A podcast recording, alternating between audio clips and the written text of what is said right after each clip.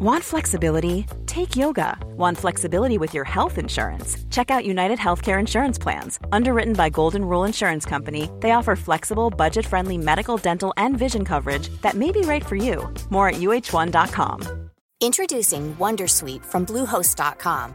Website creation is hard, but now with Bluehost, you can answer a few simple questions about your business and get a unique WordPress website or store right away. From there, you can customize your design, colors, and content. And Bluehost automatically helps you get found in search engines like Google and Bing. From step-by-step guidance to suggested plugins, Bluehost makes WordPress wonderful for everyone. Go to bluehost.com/wondersuite. Since 2013, Bombas has donated over 100 million socks, underwear, and t-shirts to those facing homelessness if we counted those on air, this ad would last over 1,157 days. But if we counted the time it takes to make a donation possible, it would take just a few clicks. Because every time you make a purchase, Bombas donates an item to someone who needs it. Go to bombas.com slash ACAST and use code ACAST for 20% off your first purchase. That's bombas.com slash ACAST, code ACAST.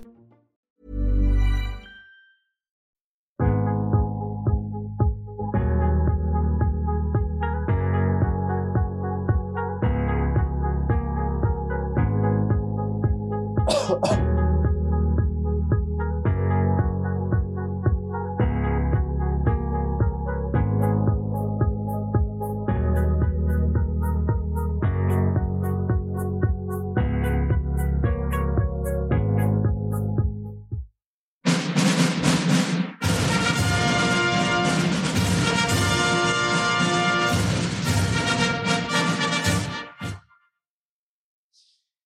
¡Chachán! Aquí estamos todos de golpe. bueno, he lanzado este directo, mm, si no me equivoco, a mi canal de YouTube, a mi canal de Twitter, a mi canal de Twitch, por meteros presión. Sí, sí. Exacto. Así que muchas gracias, Alejandro, Lola, Mer. Una cosa. Exacto. Gracias a ti. Eh, vamos a poner un poco en, contexto. Eh, he querido hacer este, debatillo que ya os, ya os, dije a vosotros por email que no tengo así nada preparado, simplemente quiero escucharos y hablar y aprender entre todos, porque últimamente en el, en el mundo del podcast se está poniendo muy de moda el rollo storytell. Y claro, ah, se puede hacer bien o se puede no hacer bien. y como sé que a vosotros os gustan mucho las historias y contar historias y además pues, tenéis trabajos relacionados, digo, pues hoy hacemos aquí un debatillo y que alguien que, que tenga esa idea pero no sepa muy bien por dónde tirar, pues a ver si les damos ideas. Entonces os vais a ir presentando un poco vosotros y vuestro podcast y a partir de ahí vamos eh, tocando los temas de cada uno de vuestros podcasts y a ver qué conversaciones surgen de aquí. ¿vale? Voy a empezar por Lola. Lola, buen día. buenos, días. No sé si te han hecho mucha esa broma. Seguro. bueno, bueno, Lola se puso en contacto conmigo hace unas semanas eh, porque necesitaba desahogo en la edición. Y entonces descubrí su podcast y dije, madre mía, pero sí mola un montón. O sea, me hizo un tope de ilusión que encima de tener yo que trabajar en ese podcast. Así que cuenta a la audiencia historias de bicicletas, cómo es, cuál es la intención, cómo más o menos un primer repaso de cómo lo haces y luego ya volvemos otra vez. Vale. Vale, pues Historias de Bicicletas es un proyecto personal, una, eh, bueno, me apetecía hacer el podcast que a mí me gustaría escuchar y el, podcast con el que a mí me gustaría disfrutar eh, haciéndolo. Entonces, como soy una amante de las bicicletas en todas sus versiones, de viaje, deportivas como medio de transporte, eh, bueno, se me ocurrió que detrás de las bicicletas había muchas historias que, eran curiosas, que son interesantes y que podría dar para un podcast de estos que te apetece escuchar pues tranquilamente, desahogándote un ratito en casa o paseando o simplemente pues desconectar un rato con alguna historia. Em, empecé a hacerlo, pues hace, eh, creo que empecé a pensarlo en septiembre. Dije, bueno, ahora vamos a empezar ya a, ponerlo sobre la mesa. Y empecé a escribir las primeras historias, los primeros guiones y empecé a montarlos. Los tres primeros episodios empecé un poco a la vez para sacarlos un poco de golpe. Y monté el primero, el segundo, los publiqué y cuando estaba montando el tercero vi que el montaje de la producción sonora se me estaba atragantando porque me costaba mucho tiempo buscar los sonidos, encontrarlos, el tono, tal. Y, como quería mantener el ritmo un poco semanal y que fuera una cosa pues no, que no se me alargara demasiado eh, y que quedara bien, dije, bueno, voy a buscar ayuda en esta parte que, que, es donde, donde necesito un poco de apoyo. Y ahí contacté con Sune y a partir del episodio 3 ya la producción es con él y se nota, ¿eh? aunque él diga que, que, los dos primeros ya se, se, oían bien, pero yo a la gente le digo, pero, pero escucha el tercero y verás, verás cómo ahí se nota más. Lo escuché y dije, lo que pueda solucionarte es no hacerlo tú, pero va a ser parecido el, resultado porque ya está muy bien. Y es decir, mucha gente, el, el, voy a hablar de, de la web, ¿vale? Eh, la gente me pregunta, ¿hago web para mi podcast? Claro, a ver, es un poco, la respuesta tiene como dos puntos. Lo suyo es que sí, sí pero la gente en principio no va a visitarlo. Es raro que un oyente de podcast lo visite, pero hombre, mejor tenerlo porque es mejor decir, escúchame en historiadebicicletas.com que en aquí, aquí, allá y en todos lados. Y además, es decir que me gusta mucho porque es súper sencilla y se ve clarísimo. Nada más empezar a ver todos los enlaces donde puedes ir. Aquí ya lo que te preguntan, pues ya está aquí, el Spotify, el Anchor, no sé qué. Ahí le das y vas y picas y los episodios. O sea, parece mm, cortita y al pie, como dicen al fútbol. O sea que buen trabajo también aquí. Así que mira, muy contento. Y bueno, pues luego seguimos un poco hablando de, de tu podcast y a ver cómo, qué, qué cosas surgen. Venga, saltamos a eh, Alejandro. Eh, libros jugados, juegos contados. Aquí no tienes web todavía.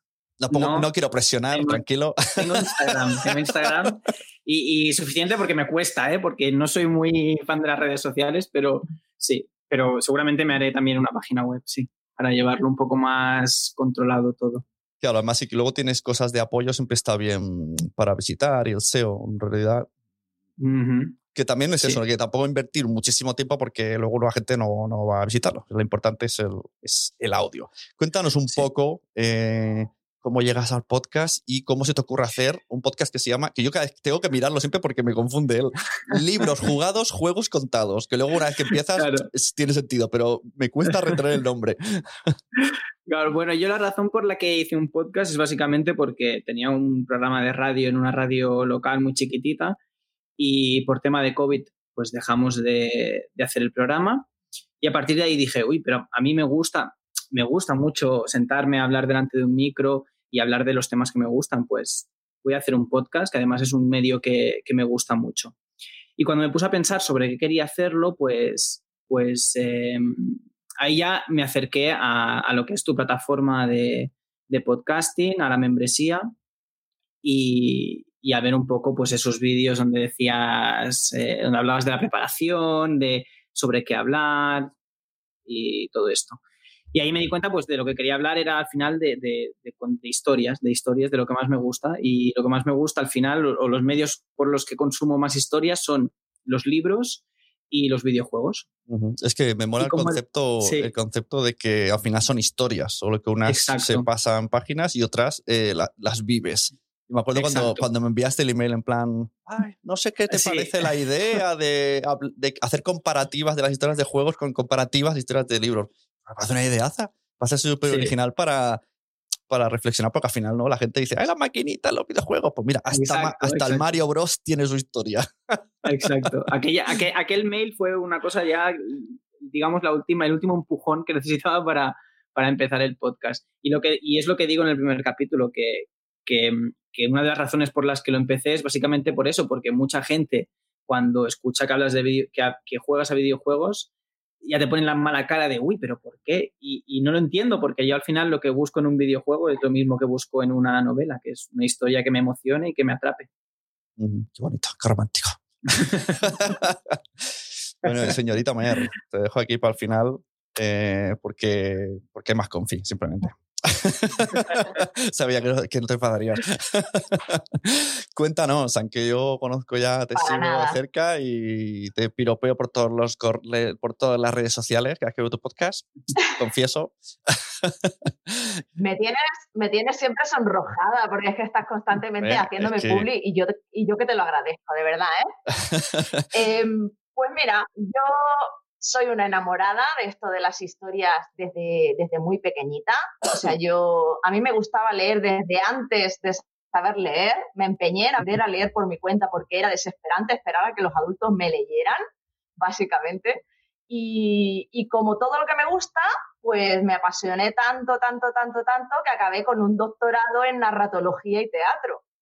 Y, dedicándome pues a, ayudar a otras personas a escribir. He sido durante muchos años correctora profesional y aquí acabé aterrizando en el mundo podcast básicamente porque a mí me gusta escuchar podcast y, y siempre pensaba, pues a lo mejor algún día acabo, acabo creando un podcast propio.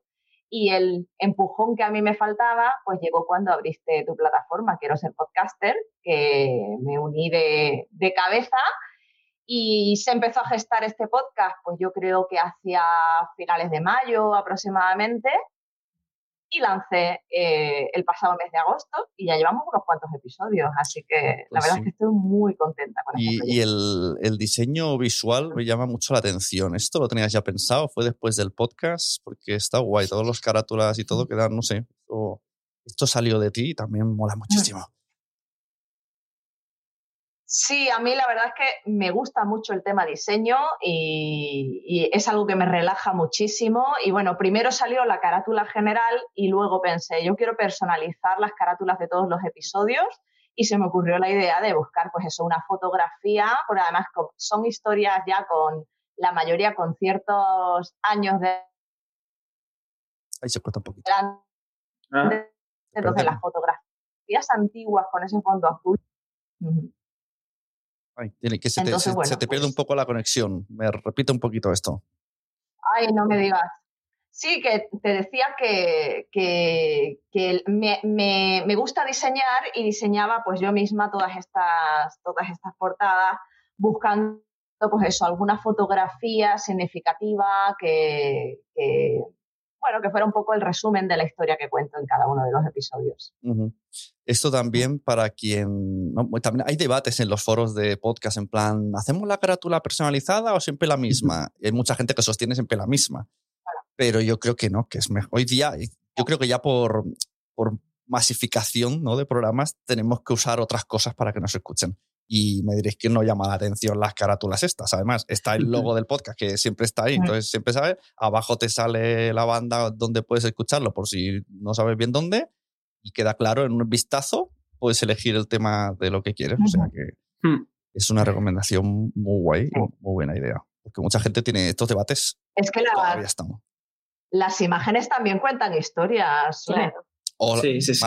Venga, primer tema abierto. Debatan. ya os he dicho que no, no tengo ningún tipo de guion ni objetivo más que, que ver qué es lo que decís y tirar de un hilo y tirar de otro y a ver qué conversación tenéis entre vosotros tres y yo aquí apuntando. Yo creo que en el fondo yo quiero hacer algún día un storytell, pero no me atrevo. Y esto es un poco algo inconsciente que estoy haciendo. estoy, dando una asesoría gratis con vosotros aquí. Así que cuenta, venga, me gusta ese tema. Las historias también cuentan. Es que, ojo, que en un debate de podcast empecemos a hablar de eh, imágenes. Las imágenes también cuentan. imágenes. imágenes.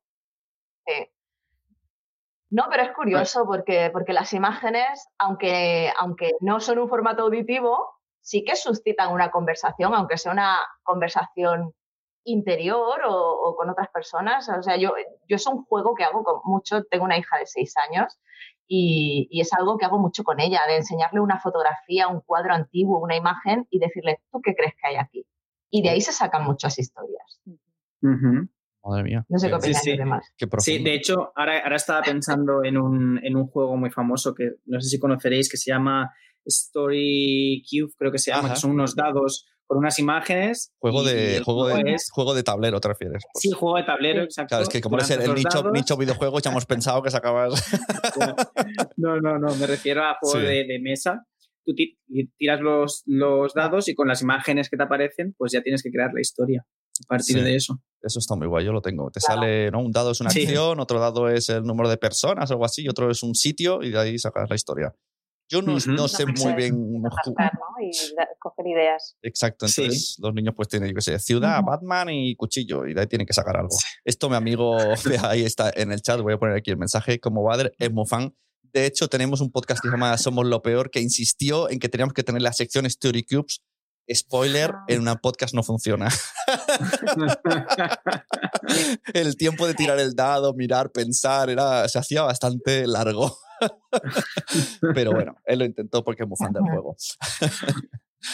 ¿Y qué más? Además, Luego hay, hay otro juego también en esta línea que es el Dixit. El Sí, Dixit es- se basa fundamentalmente en esto. Imágenes, además que son maravillosas y de ahí pueden ser también buenas historias. Exacto, sin ningún tipo de texto, solamente con las imágenes vas generando la historia. Antes me comen- nos comentaba Mer, fuera de antena, que, que, que hoy tendría que estar jugando a rol. Que no deja de ser, ¿no? Eso sí que es contar historias. Y yo cuando hacía, el, el- además es un poco, porque tú puedes tener la historia pensada, pero tus jugadores pueden ir por libre. Entonces es un reto, ¿eh? Para la Totalmente. historia.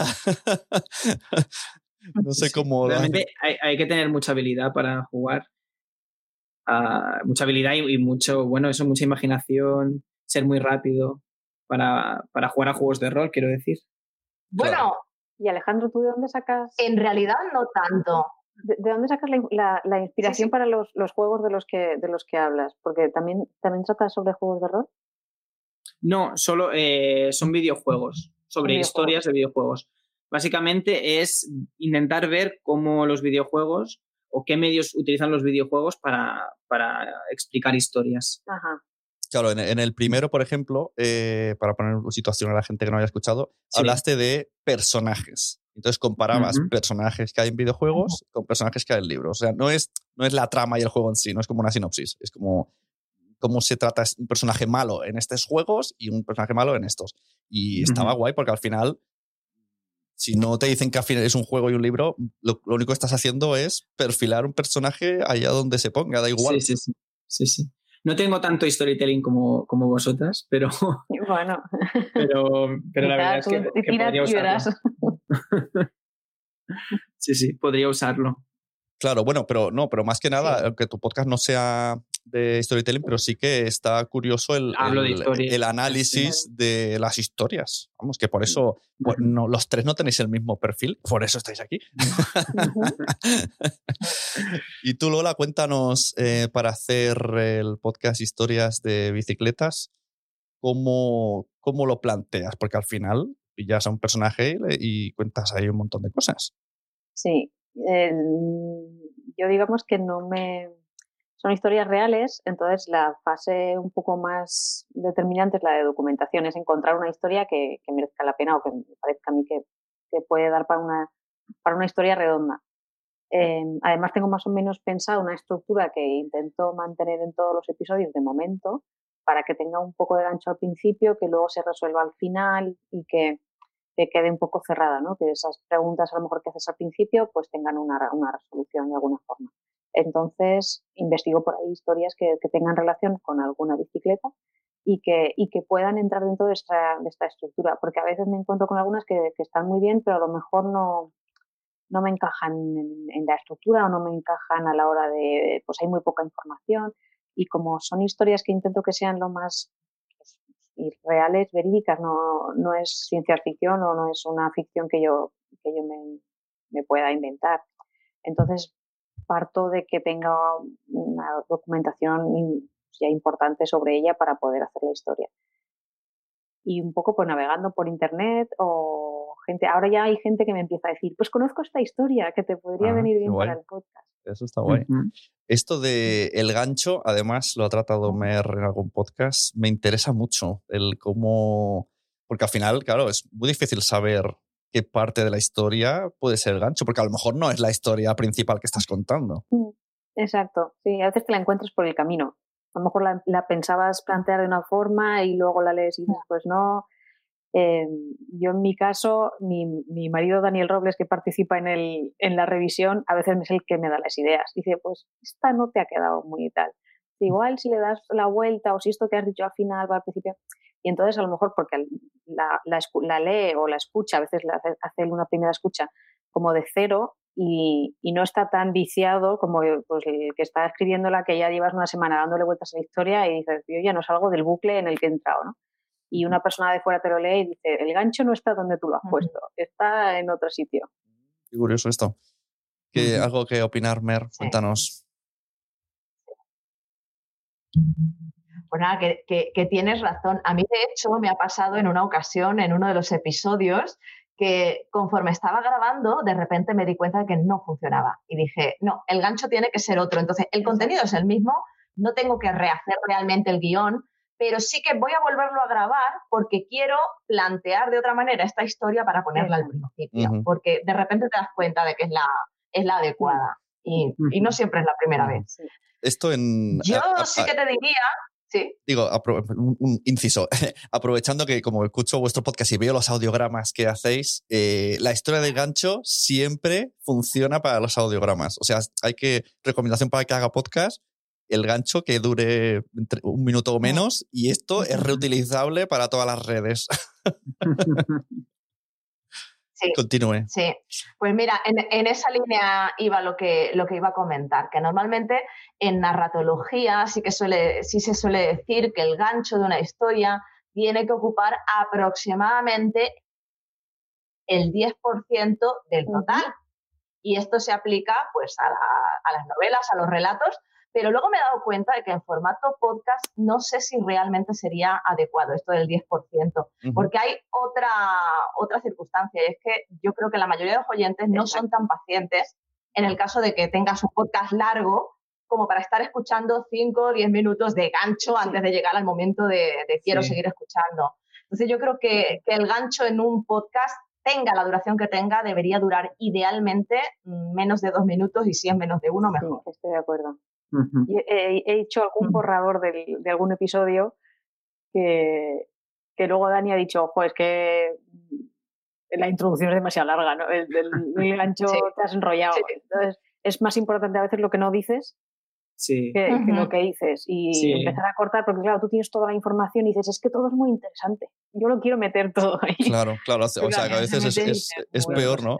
Claro, pero es, complicado porque a veces no sabes si eludiendo una información, dejándola fuera, eh, se va a entender bien el mensaje o no. Y a veces sí que se entiende, pero no, no acabamos de ser conscientes pero siempre tienes la oportunidad de retomar ese gancho. Es decir, el hecho de que tú lo acortes no significa que esa información no la vayas a dar, la puedes dar más adelante, porque al principio lo único que estás haciendo es eso, mostrar un, trocito de lo que tú eres capaz de hacer. Claro, claro, se puede. Esto me acuerdo, ahora me ha recordado con esto que has dicho, eh, con el podcast de Nuria Pérez de Gabinete de Curiosidades. La primera temporada Además, hizo una cosa que yo no sé si la gente se dio cuenta. A mí me lo dijo ella y dije, un día, o sea, yo que he editado el podcast y no me había enterado de esto. Terminó y me dijo, ¿has visto la sorpresa del último episodio? Y yo, ¿qué sorpresa? Y me dijo que circular, que vuelva al primero y hace la referencia y, tenías que encontrar objetos en todos los podcasts. Y yo, ah. ¿cómo? ¿Que habían objetos escondidos en los episodios? Eso ya es muy pro, ¿eh? claro, era como, ¿qué, has hecho qué? Y, entonces una persona lo adivinó y a esa persona no sé si le, envió unos regalos y no sé qué. Ah. Pero hay que ver que... Sí, sí, o sea que se pueden hacer muchísimas sí, maravillas. son cosas muy, muy, sutiles, que ya eso es de lectores muy fieles que se puedan dar cuenta. claro, esto me lo... Alguna, algún personaje lo he mencionado en otro, que luego, entonces, bueno, pues puede ser que, que lo, que lo pilles, ah, pues mira, este tal. O, o, hay alguna referencia, pero es muy, muy pequeñita, porque yo quería que fueran como muy separados, que los puedas escuchar en desorden, entonces, cuando el que encuentres, ¿no? pero, pero esos detalles son muy bonitos también, lo de... Ella me... Bueno, pues que conecten de alguna forma. Me explicó la referencia que le gustaba mucho la serie Mad Men. Y por lo visto, solo he visto dos o tres episodios, por lo visto esto sucede. Eh, ya, yo, yo la abandoné en algún momento. Claro, pues se ve que, que, el final engancha con el principio, hay unos objetos que se repiten y, me da muy fan de todas estas cosas fetiches.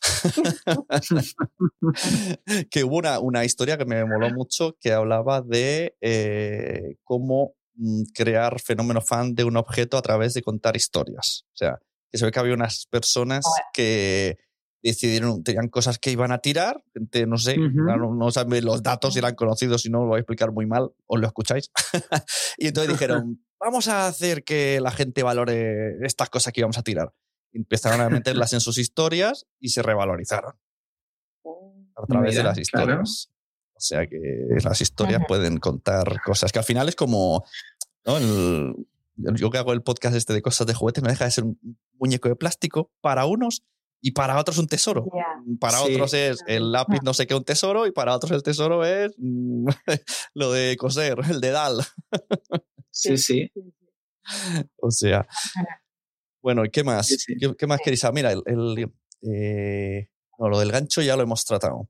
Hubo una historia que dijo Homer que ahí dije, mira qué gancho más bueno. El de la, la enfermera, ¿no? Que curó a una niña por leer Agatha Christie. Claro, es que era como me peta la, me peta la cabeza. o sea, que quiero escuchar esto. Te confieso que iba a hacer un, un, único episodio sobre Agatha Christie. Lo que pasa es que me tenía tantas ganas de contar tantas historias que salieron dos. Y todo empezó por esa anécdota. Sabía que esa anécdota la quería contar. La niña envenenada por Talio. A veces, es, a veces una anécdota es la que te da la historia. Sí. Claro, qué curioso, ¿no? Porque al final no dejaba de ser eso, que, lo había leído en un... Spoileamos, no spoileamos, no spoileamos. No, se lo, escucharemos, lo escucharemos. yo me voy a el fin de semana escuchándolos todos. Exacto, sí, sí. bueno, entonces, Alejandro, ¿qué, qué ves tú eh, con, los temas que tratas en tu podcast? Cuéntanos, ¿de qué has hablado? ¿De malos, buenos? Bueno, yo también lo que veo mucho es que, la forma de contar historias cambia, aunque las historias en realidad son esencialmente prácticamente lo mismo, la forma de contarlas y las herramientas que usamos son muy diferentes. Y al final es importante también controlar ese medio. No es lo mismo contar una historia en una novela que en una obra de teatro o en un poema o, por ejemplo, o en un videojuego o en un podcast tampoco. Y todos son medios que realmente son muy válidos. Por ejemplo, yo creo que, las historias en podcast eh, son brutales. Yo solía escuchar un podcast de Podium Podcast que se llamaba eh, Negra y Criminal, que es sobre historias de crímenes y, me quedaba enganchado y, estaba a lo mejor en la cama a oscuras y, con mucho miedo realmente, porque lo, lo hacen muy bien. Entonces, es eso, básicamente es controlar el medio, controlar las herramientas e intentar transmitir. ¿Vosotros cuando escribís ¿Mm? lo hacéis pensando en, os, vais leyendo como lo estaríais locutando? Cuando, cuando, estáis escribiendo la idea. Yo normalmente escribo y más o menos, claro, lo escribo muy distinto a como lo haría para algo escrito. Entonces, para sacarme un poco del, del chip escribir para, que se lea, me voy, voy leyendo en voz alta lo que voy escribiendo para ver cómo va quedando. Sí, como a ratos, ¿no? Yo escribo un poco y luego, y luego lo leo, ese trozo. Y si tengo que cambiar alguna cosa, pues la cambio. Esto que dice Lola me parece interesante en comparativa a, ¿no? alguien que escribía para otro medio, papel, para hacer, a podcast, claro, no es lo mismo. No, no, no, claro. Primero que en el podcast tienes que dosificar más te y queda luego... demasiado literario, tampoco, tampoco te queda bien. Porque luego lo lees y es como, como empastado, como que no, no es natural y no, te apetece escucharlo, porque no parece que te lo estén contando, te lo están leyendo. sí. No es esa la idea. Y, en, en, en bueno, digo, en audiovisual, para que sea más fácil, en audiovisual es más fácil eh, cambiar de dirección a lo bestia, o sea, ¿no? Con una, una transición musical o lo que sea, o, el libro, o esto también, el libro de pasa la página y a mí, a mí confieso, yo soy mal lector, confieso. Cuando la historia es demasiado, demasiado y de repente paso la página y ahora me, me meten otra escena, otros personajes que yo ya digo, ya he perdido el hilo, ya no entiendo nada. A ver, el audio siempre te va, te va a dar pistas, claro, te apoya mucho. El audio es otra historia que va contándose paralela, o sea, te va ayudando. Por eso para mí era importante que quedara bien ese montaje y que acompañara o que diera incluso, eh, da más información que solo el, audio y la locución sola. Entonces, claro que es más, te va, te va a ayudar y de hecho si, si ya sabes que vas a contar con ese apoyo, yo incluso ya estoy escribiendo pensando que como está ese apoyo, esto ya se va a entender. Sin embargo, si solo fuera escrito, pues habría que explicarlo de otra forma.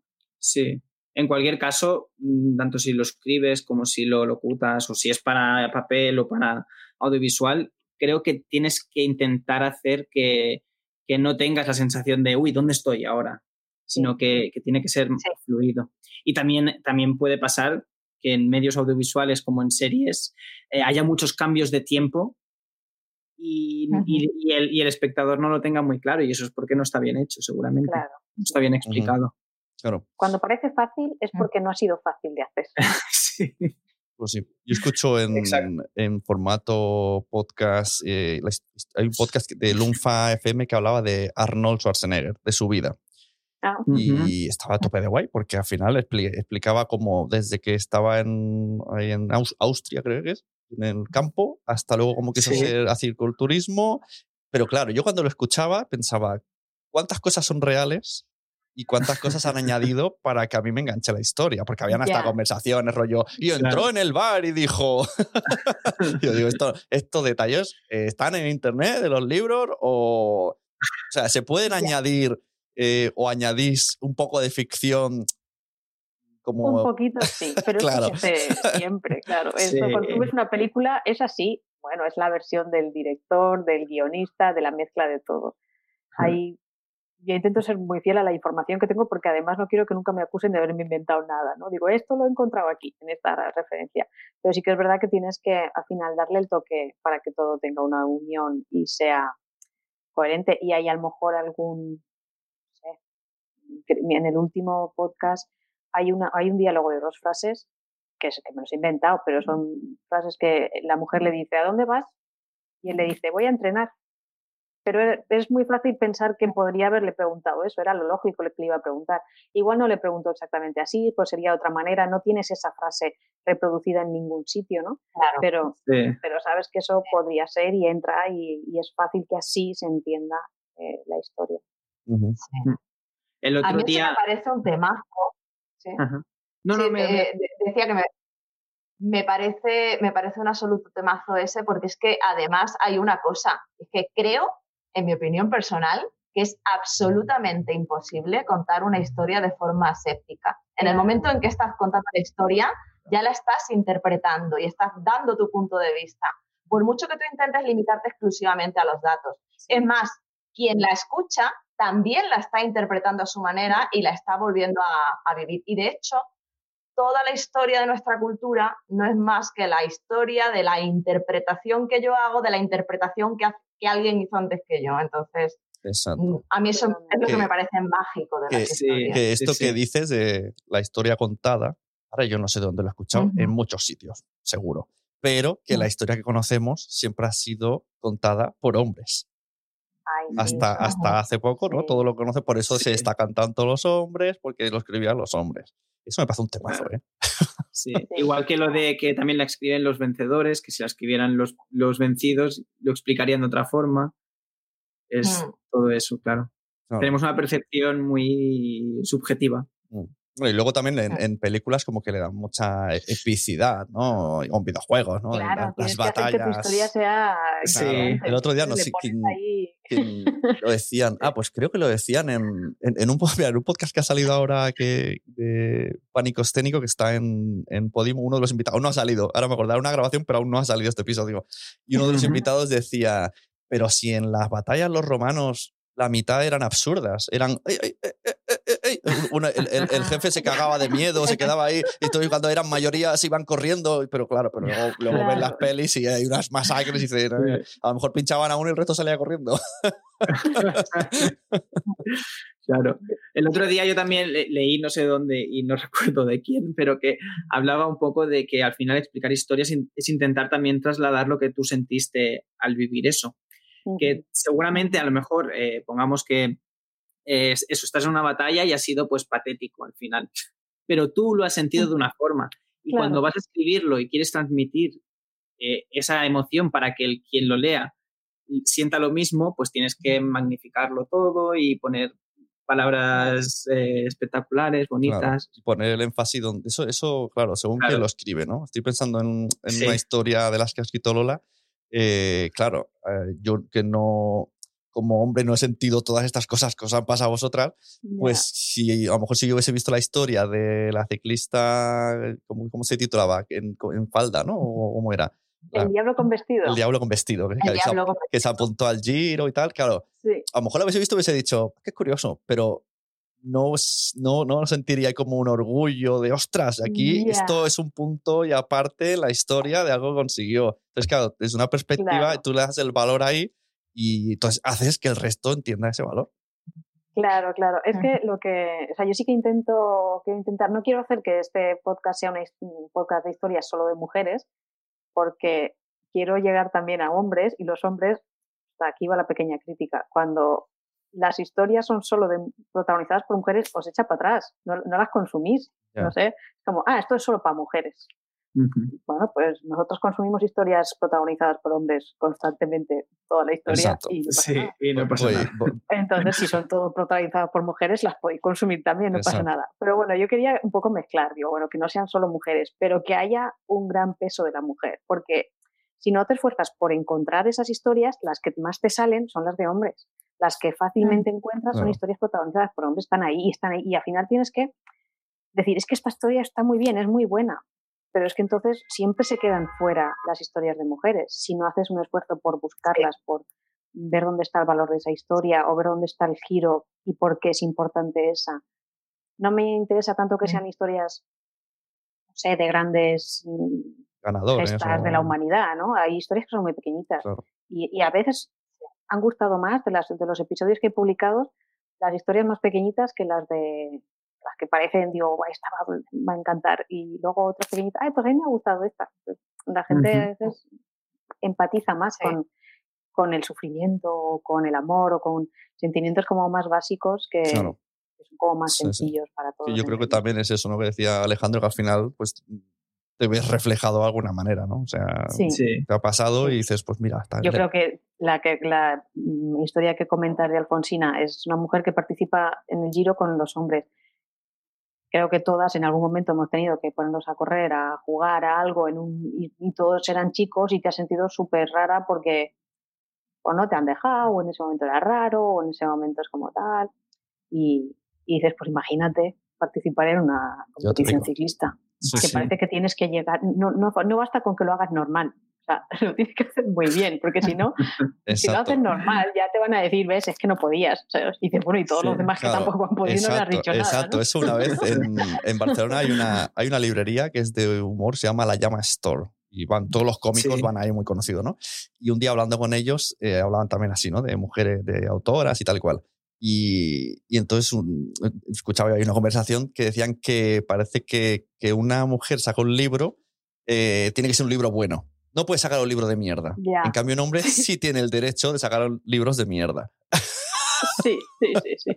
Ahí, no, no sé, yo he oído alguna vez algo de el, la igualdad será real cuando las mujeres estemos en puestos de responsabilidad siendo mediocres. Claro, claro, claro, claro, tiene sentido. Sí, será igual cuando haya mujeres malas haciendo cosas que antes pues solo hacían hombres, ¿no? Porque es como tienes que ser muy buena para llegar, tienes que hacerlo todo muy bien para estar.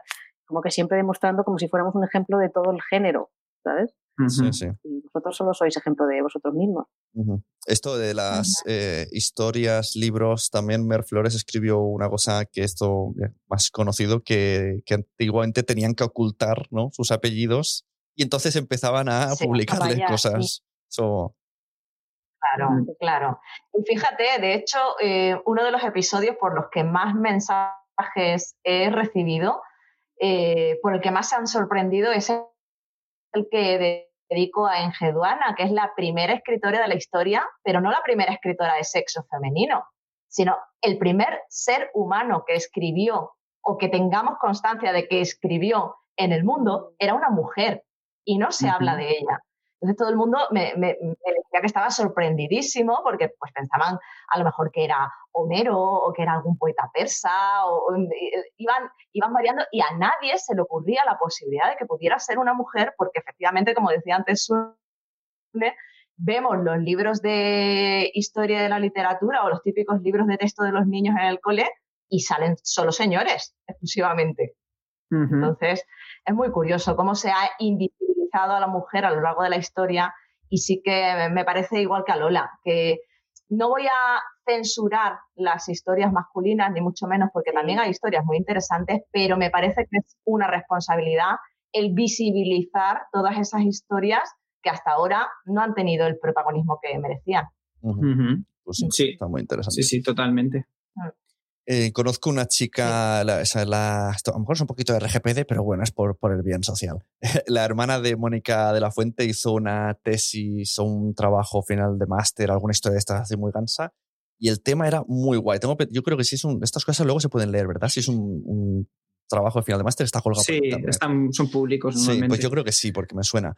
Eh, hablaba de cómo en los videojuegos se utiliza, bueno, y en las películas, pero pues, eran dos cosas, eh, música clásica para las escenas súper violentas. Esto lo estamos viendo cada vez más y es, verdad, ¿no? Ves una serie de pues, superhéroes de Netflix, están ahí reventando estómagos ahí y, y, te pone a cámara lenta con una música de piano, ¿no? Que como...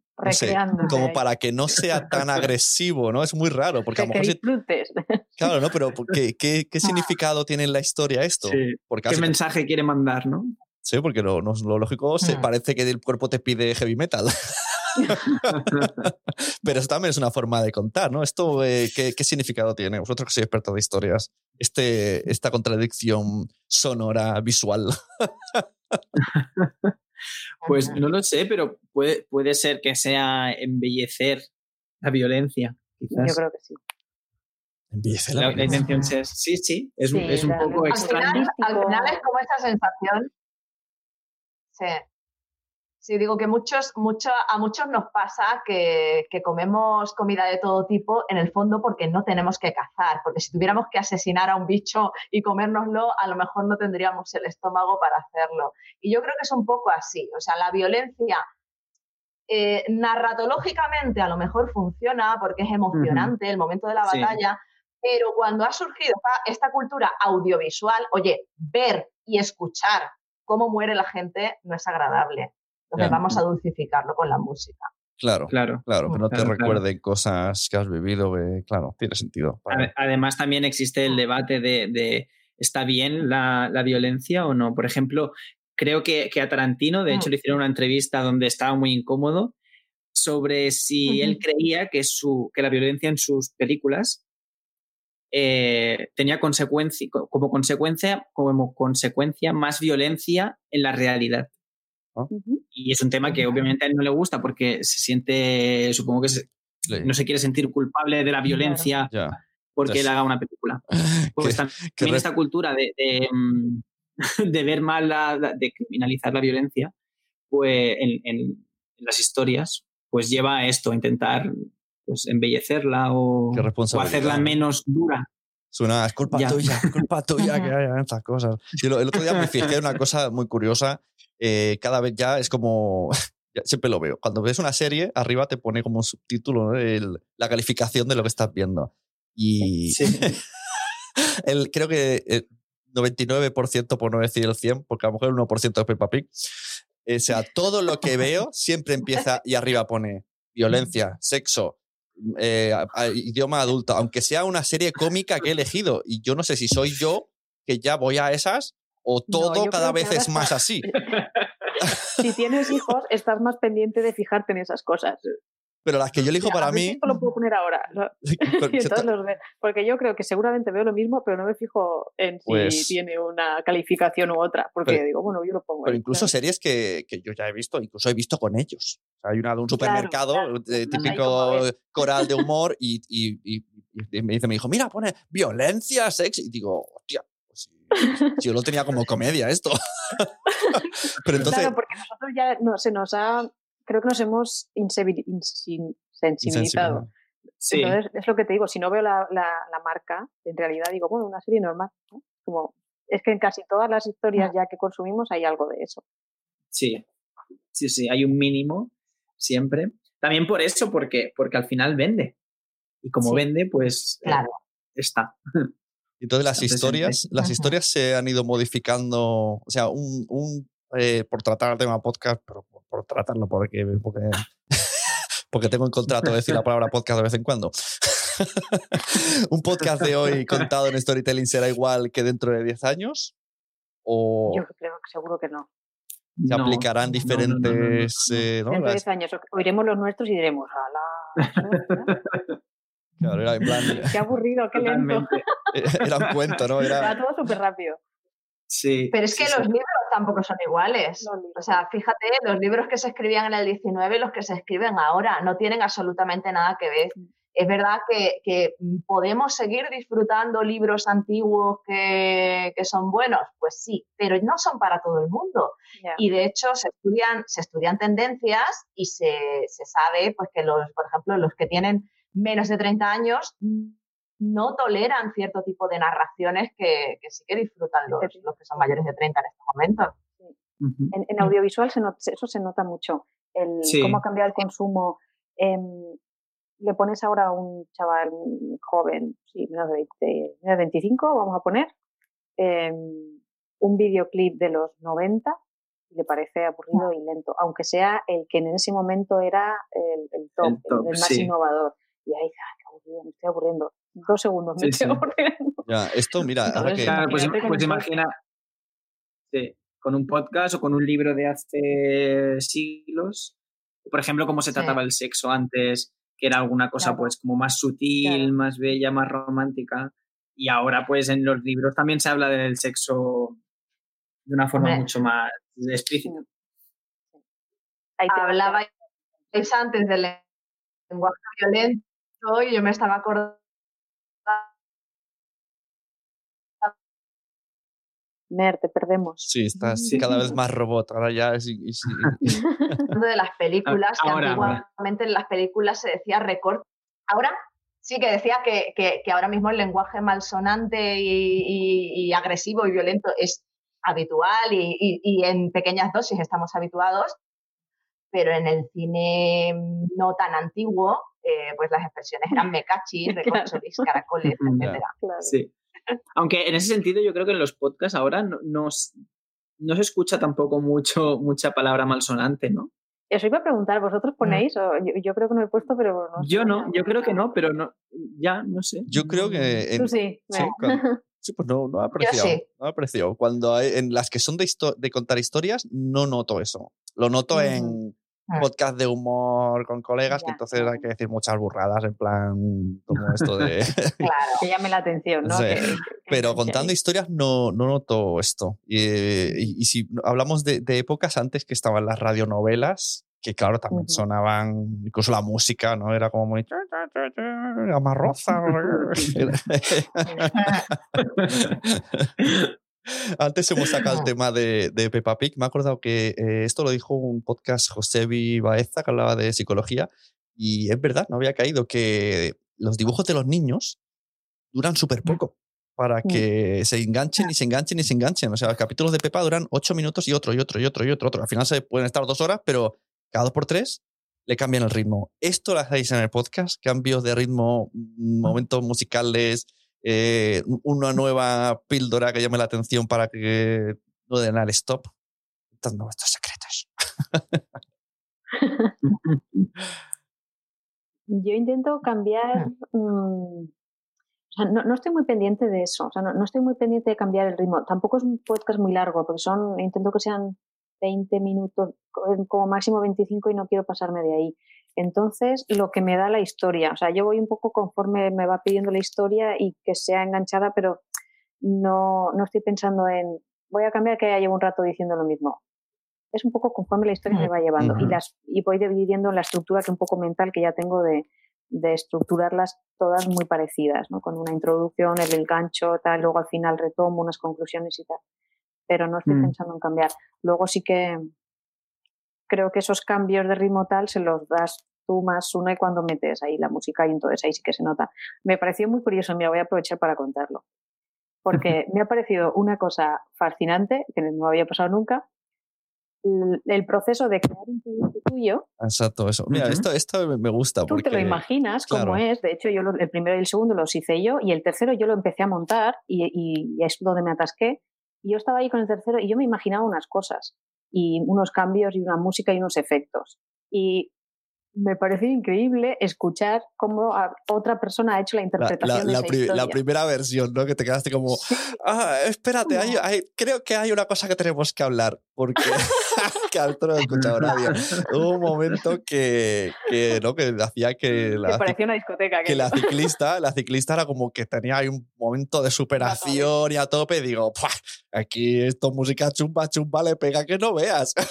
y se horrorizó la pobre. plan, no, no, que tiene que ser relajante. Digo, pero esto. Corta, corta. Amor, no estreses a la gente. Pero sí, sí que. Es Pero es muy curioso, sí, el, ¿qué, ¿qué, se le ha ocurrido a otra persona en base a lo que tú has creado? Eh, qué, qué, versión crea, ¿no? Esos efectos que pone o esa música y tiene ideas o tiene efectos que me pareció, mm, ya digo, creo que nunca me había pasado eso de ver lo que tú has creado o imaginado en, en, en, la mente de otra persona, pues da otro resultado que, que tú jamás habrías llegado a eso. De ser lo en otras cosas coincides y dices, mira, esto yo también lo habría hecho así y, otras te sorprende y eso me ha parecido súper interesante. Debe ser lo que, sienten, lo que sienten los guionistas, ¿no? De esto no era así. esto no era así. Pero ya no puedo hacer nada. Ya lo que debe ser, que tú escribes algo y luego lo que claro, sale. Claro, claro. Como me ha pasado por ocho departamentos, ya no puedo hacer nada. no tiene nada que ver. es que eso pasa ya hasta incluso con obras que ya están eh, abiertas al público que ha leído mucha gente, porque en, no sé si sabéis, en, en Mérida, que hacen un festival de teatro clásico muy famoso cada año, pues eh, representan obras clásicas, pero normalmente les dan un toque, les dan como una reinterpretación más actual o más moderna y, funciona, funciona porque a la gente le encanta.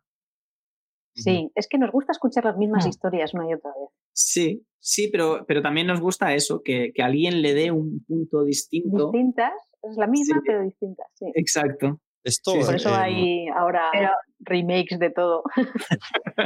pero te iba a decir, luego estamos los que nos enfadamos con los remakes porque han hecho con esta historia? Pero por favor. Porque era intocable, ¿no? Era para es verdad. no se toca.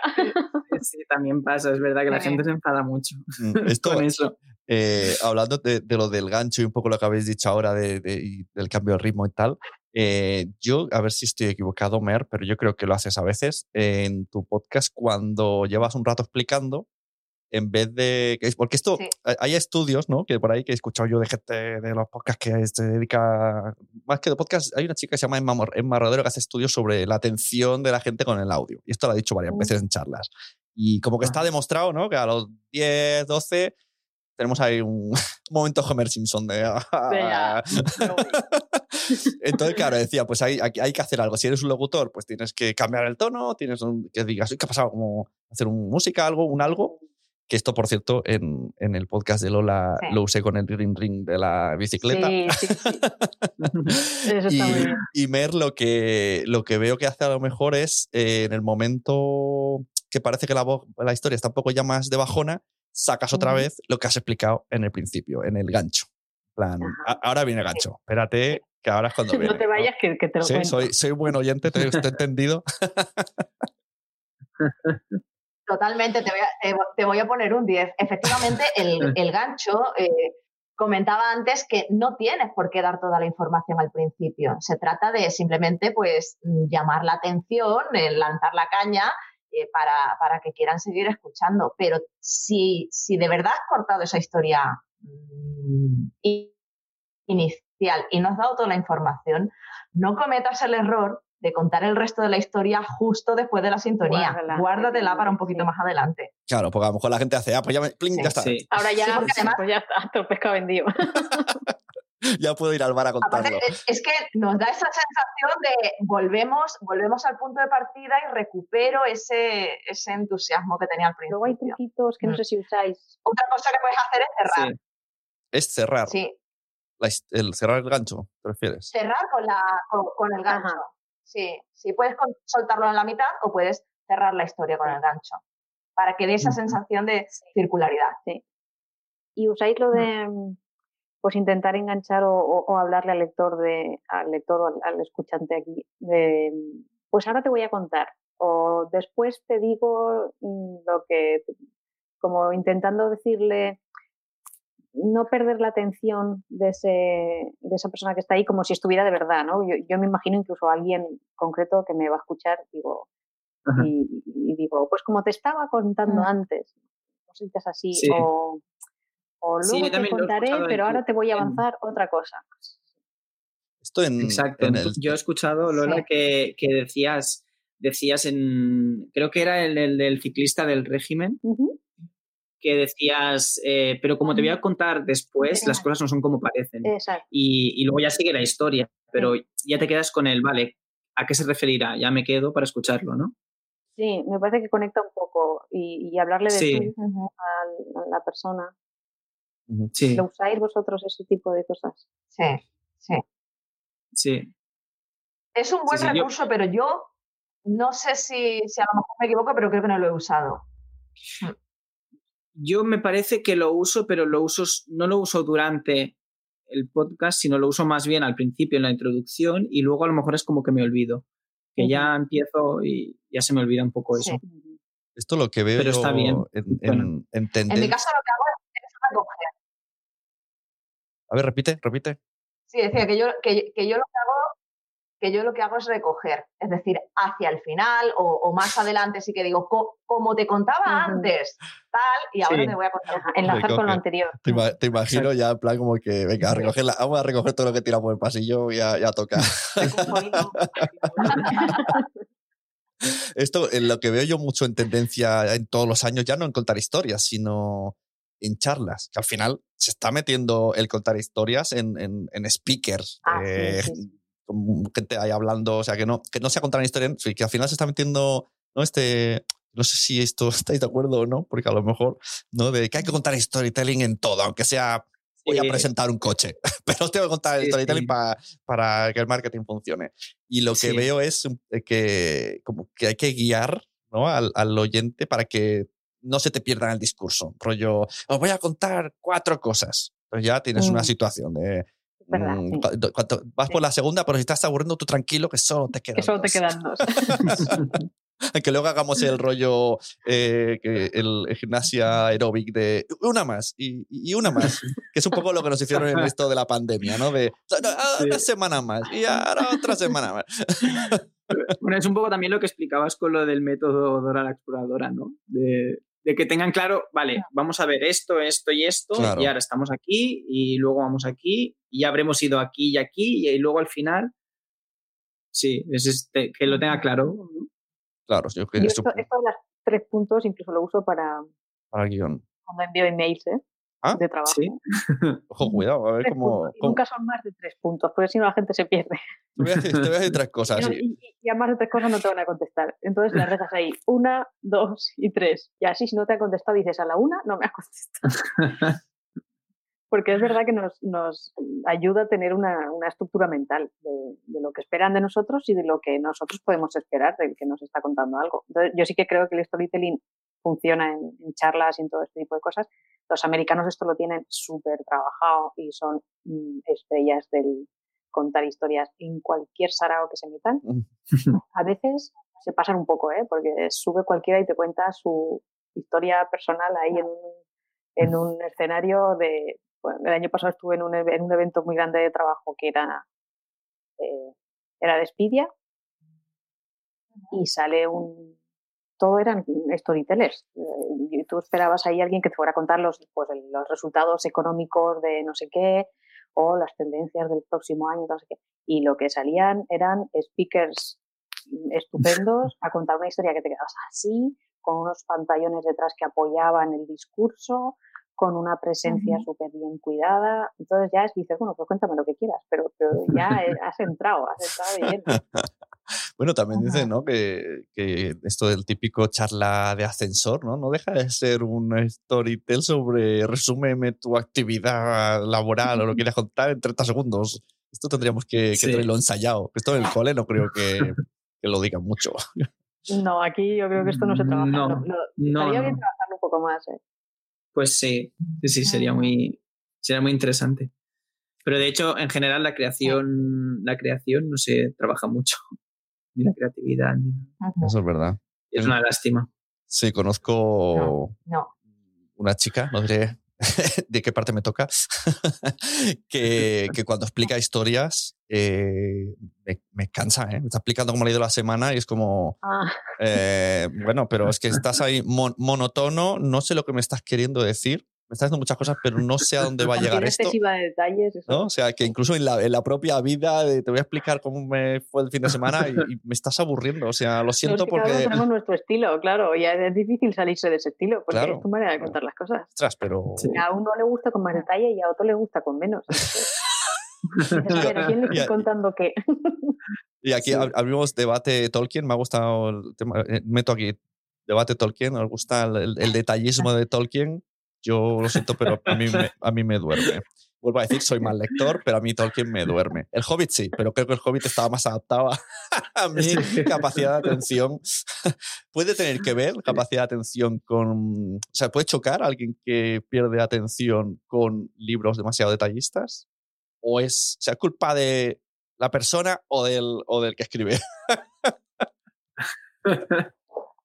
Yo creo que es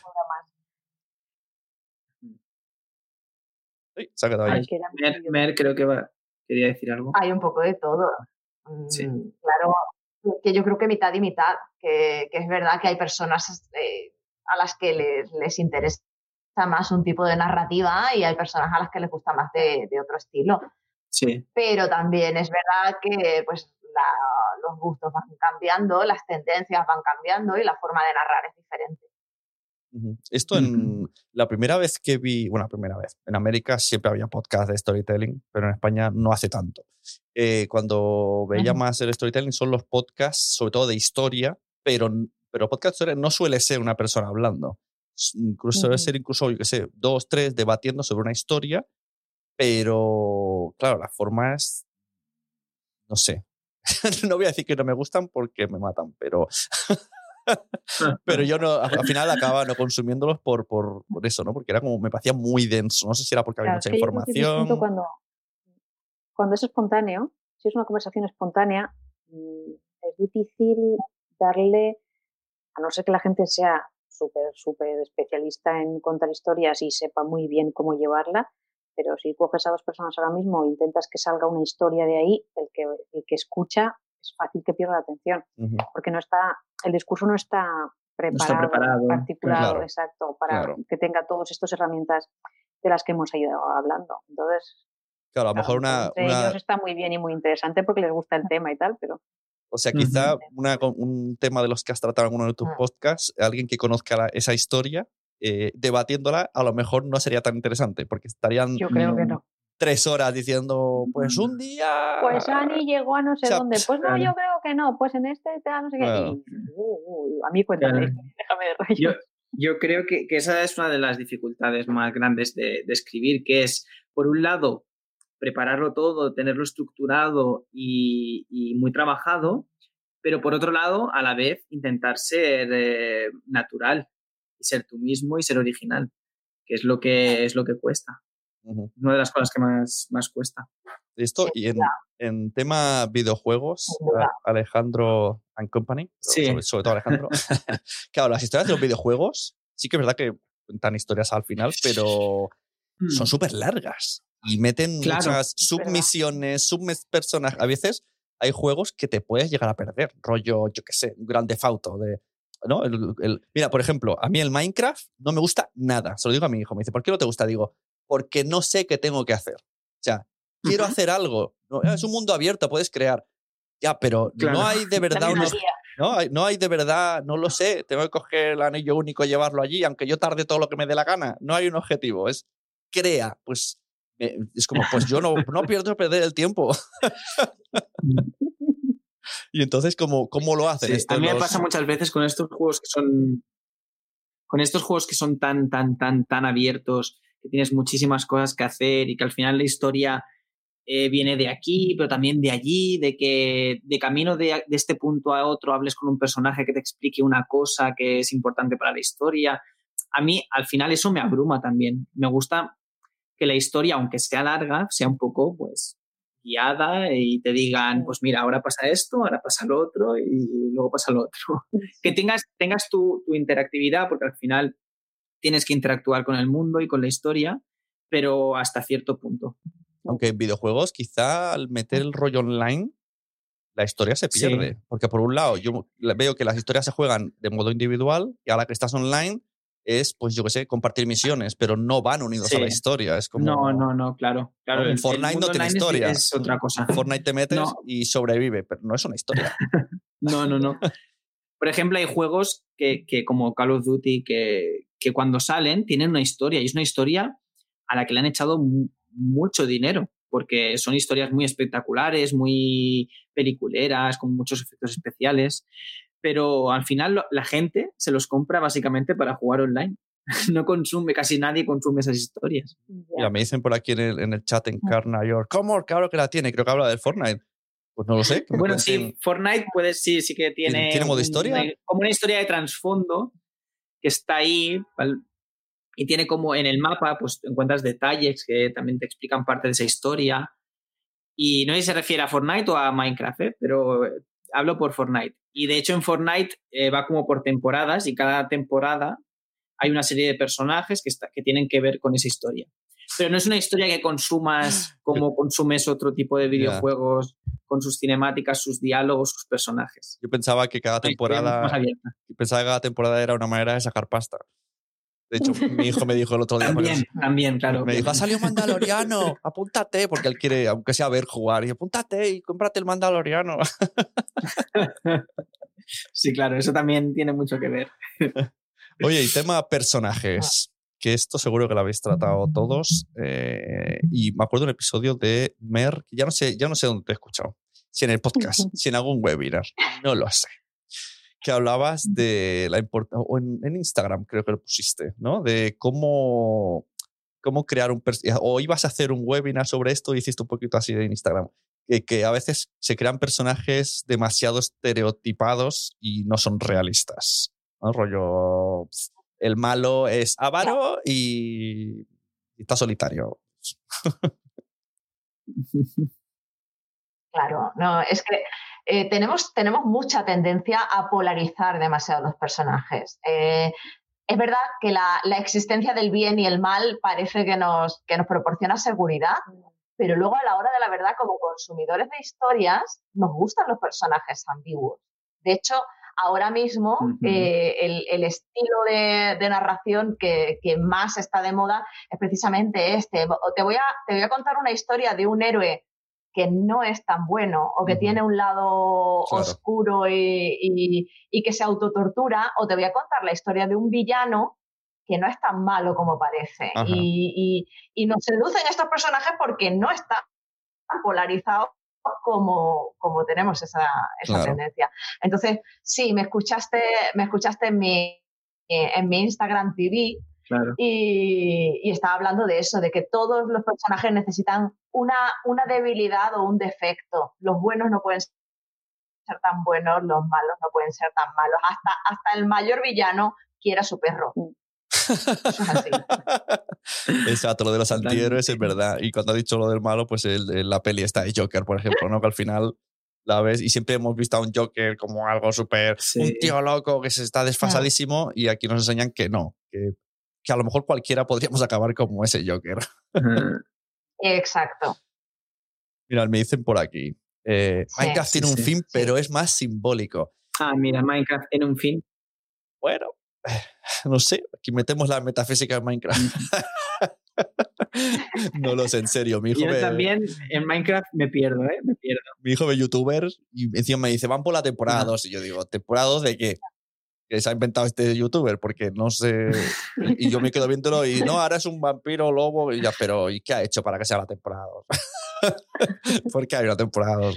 Me da mucha rabia cuando en casa tenemos una premisa que no nos hacen caso, que les decimos, vale, os dejamos ver YouTube, pero que tenga contenido, que haya una historia. Esto cada vez es peor porque no.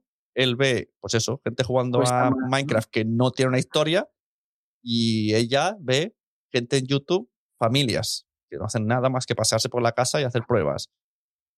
Porque a veces hay, hay, hay vídeos de familias que sí, que se inventan ahí, se disfrazan, hacen un poco el ridículo, pero sé, pues tiene una historia. Una es una bruja que ha transformado al niño. Bueno, pues mira, esto vale, estás viendo una historia.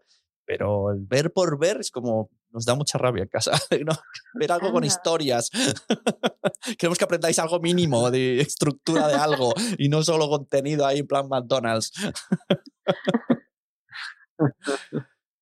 Bueno, pues no sé, que si queréis sacar algún tema más, si queréis dudas entre vosotros, contadme. Eso eh, en cascarilla. ¿O qué os apetece contar? aparte, aparte del tema podcast, escribís historias en general. Sí, no, teatro, novela, poesía, lo que sea. Yo he escrito mucho por trabajo. Em, tengo un blog también de, viajes, así como más personal. Em, pero novela, algo así más creativo, no. es. Siempre ha sido como muy de, soy más periodista, entonces es un trabajo como muy de periodista.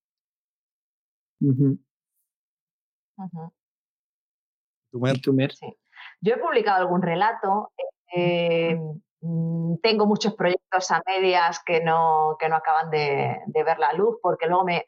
Es, que a mí lo que me fascina es la, es la parte de la creación. Y luego ya la ejecución eh, me cuesta, me cuesta un, un, poquito más. Y luego también es verdad que la vida se atraviesa. Soy madre de, de dos niñas y no es, no es tan sencillo.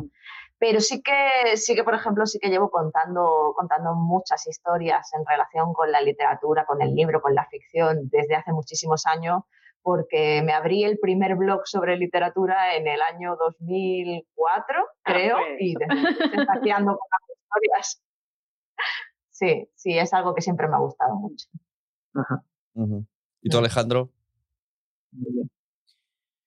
Yo, a mí me pasa un poco como me llevo tanto tiempo leyendo y estudiando literatura que al final cuando llega el momento de escribir me siento como abrumado. Es en plan, no sé, no sé qué voy a hacer. Pero me gusta escribir poesía y algún relato tengo también escrito. Pero vamos, sin compartirlo, simplemente por, por, el placer. Y, Yo de pequeña escribía mucho y luego ha sido más el, eh, he escrito algún relato también que han publicado, pero ha sido más el, el trabajo, el oficio, ¿no? De, sí. para reportajes, eh, artículos, tal. Y, pero así como recrearme en una historia, creo que esta es la primera vez que me recreo de verdad y que tengo tiempo de decir, voy a escribir una historia sobre eso. ¿Consumís eh, podcasts, en este caso, parecidos al vuestro o no? O sea, ¿os inspiráis o os da miedo inspirados demasiado? Mm, no, al revés. Yo sí escucho.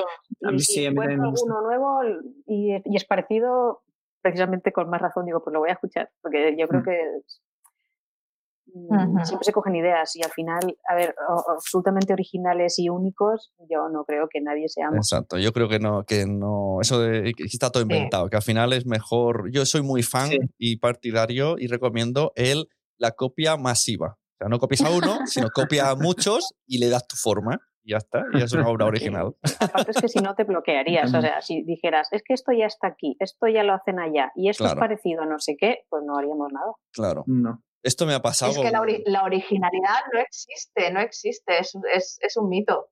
Son los padres. Yo creo que lo original es que, que tenga tu parte, es lo único que puedes darle, que tenga parte tuya. Claro, sí tu versión, lo que decíamos antes. Sí, hay, mucha gente que me dice, ¿no? Ahora de hacer podcasts que no sean de ficción y tal, pero yo qué sé. Es que, claro, un podcast sobre esta serie hay muchos. Digo, ya, pero el podcast de Apple. Todo. podcast de Apple hay millones y siguen habiendo millones y todos tienen su parte. ¿Y que, cuál es la diferencia? Pues que lo explica una persona o la explica otra persona. Exacto. Persona, Qué bonita, queda más bonito eso. ¿Cuál es la diferencia? Tú. ya, ya se que para bien o para mal, se vienen, se vienen arriba ya con eso, tú. mira, aquí nos Está Claro, mira, a mí me pasa una cosa, a, mí me chifla el cine, es, es, otra de mis aficiones, bueno, o sea, eh, eh, me encanta el cine y escucho muchos podcasts sobre cine. Eh, hay millones, o sea, hay muchos en inglés, en español, en, en, en todos los idiomas. Pues hay algunos que los escucho por la persona que comenta las, las películas. Y hay otros que dejo de escuchar porque no soporto a la persona. claro. Porque trata a lo mejor películas que me gustan y cuenta cosas que me gustan, pero es que la persona no las soporta. No Pues ya está, es que... O sea, lo peor que nos puede pasar es que no nos... La, la, la diferencia la marca, la marca la, o sea, mm, no le puedes gustar a todo el mundo. Exacto, sí. sí. Mm. Claro, y entonces, eh, esta, imagínate, Mer, que tú dices, me gusta todo de mi podcast, menos como, como lo hago yo, ¿no? O sea, como hace Mer. ¿Contratarías a una persona con una voz eh, de cine para hacer tu podcast? ¿Se ha planteado esto? ¿Eres partidaria? No. no, no. Bien dicho. Eso es que has atendido, has atendido a mis clases. El podcast es la persona.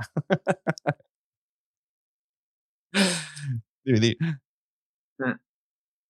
Pierdes el control del proyecto. Entonces, bueno, también es, es una oportunidad de, de eh, en el fondo, cuando, cuando empiezas un proyecto, en este caso es un podcast, pero puede ser cualquier otro tipo de proyecto, pues te encuentras con que hay cosas que te gustan, te emocionan, algunas se te dan muy bien, otras pues no te hacen sentir tan seguro del todo y, ahí llega el momento de decir, bueno, pues tengo una oportunidad para aprender, para superarme y para ver a ver hasta dónde puedo llegar. Y mira, pues si, si en algún momento esto se acaba porque, porque me cansa o porque, bueno, pues por lo menos ha sido bonito y lo he disfrutado. Claro, y ahí quedará que esto se puede seguir exacto, escuchando. Exacto, lo bueno de estos podcasts es que en principio, a menos de que pasen estos 20 años que decíamos y todo cambie a velocidad ultrasónica, se pueden, o sea, aunque de repente, ¿no? Lola diga, ya no hago más el podcast y tiene cuatro episodios, pues estos cuatro eh, tener, tener, una vida eterna, porque es una historia. Además, yo creo que está bien no plantear, bueno, a mí me ha venido bien no plantear grandes retos digo, bueno, pues si hago una temporada y me salen seis, me salen ocho y ya no hago más, pues ahí quedarán. Claro, claro. No es como, si es un reto demasiado grande, parece que no, no, lo vas a abarcar. Claro, eso sí, eso sí, yo suelo decir que, A mí al principio también me daba un poco de vértigo. Digo, digo, que, que, se ponga la gente como objetivos de episodio, ¿no? Que, aunque sean renovables, pero esto de, ¿no? Voy a hacer un podcast forever and ever, al final te acabas cansando, entonces mejor, yo qué sé, pues, primero seis, luego veo qué pasa, luego otros seis, descanso, analizo, miro. Luego igual descubres que en el camino estás sufriendo y no te gusta, pues oye. Claro, claro, va a sufrir. es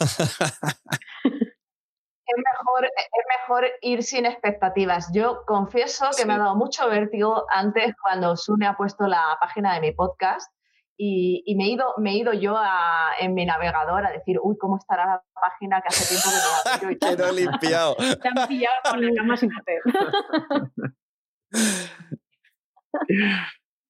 Y me he dado cuenta de que tengo ya 16 episodios de el piloto. O sea, y, y, yo iba sin expectativas, diciendo a lo mejor, a lo mejor dentro de tres o cuatro me canso lo dejo. Y ya van 16. Y el 17 que sale el miércoles, el, el martes, el martes que viene. Enhorabuena, porque ya, ya es un número importante. Sí, ya ves. Mira, una pregunta eh, sobre el tema que mm. veníamos a hablar. Dice Raúl Gustavo Gómez, nombre más largo. Eh, si se quiere comenzar a contar historias en un podcast, ¿qué se debe tener en cuenta? Venga, recomendaciones. ¿Qué, ¿Qué le diríais a Raúl Gustavo Gómez de Cargallo? Yo mm. recomendaría que busque un tema que le guste. Pues sí. Porque si no, te cansas muy pronto. Ah. Porque te tiene que apasionar el tema. Porque estás todo el día buscando información de ese tema, luego estás escribiendo el guion, le das una vuelta, otra, otra. Entonces es fácil. Los primeros los haces con mucha ilusión, pero yo creo que al cabo del tiempo se te van agotando las ideas, ya no es tan fácil encontrar esas historias, la inspiración ya no te viene tan fácil. Entonces, si es un tema que te gusta, pues siempre lo disfrutarás. Claro, sí, porque coger algo que esté Luego una vez, de moda. Una vez tienes. Sí, Alejandro. Sí. Y una vez luego tienes el tema, eh, una vez tienes el tema, pues ya supongo que a la hora de escribir el guion, pues tener en cuenta todos esos ganchos, dónde ponerlos, cómo quieres estructurar la historia, cómo, o cómo te gustaría a ti escuchar esa historia, por ejemplo. Pues una buena estrategia. Porque vosotros, eh, Mer, Lola, eh, Alejandro, cuando pensasteis el podcast, ¿qué hicisteis? ¿Tabla, Excel, un montón de nombres, un montón de temas y luego organizo? Yo tenía súper claro.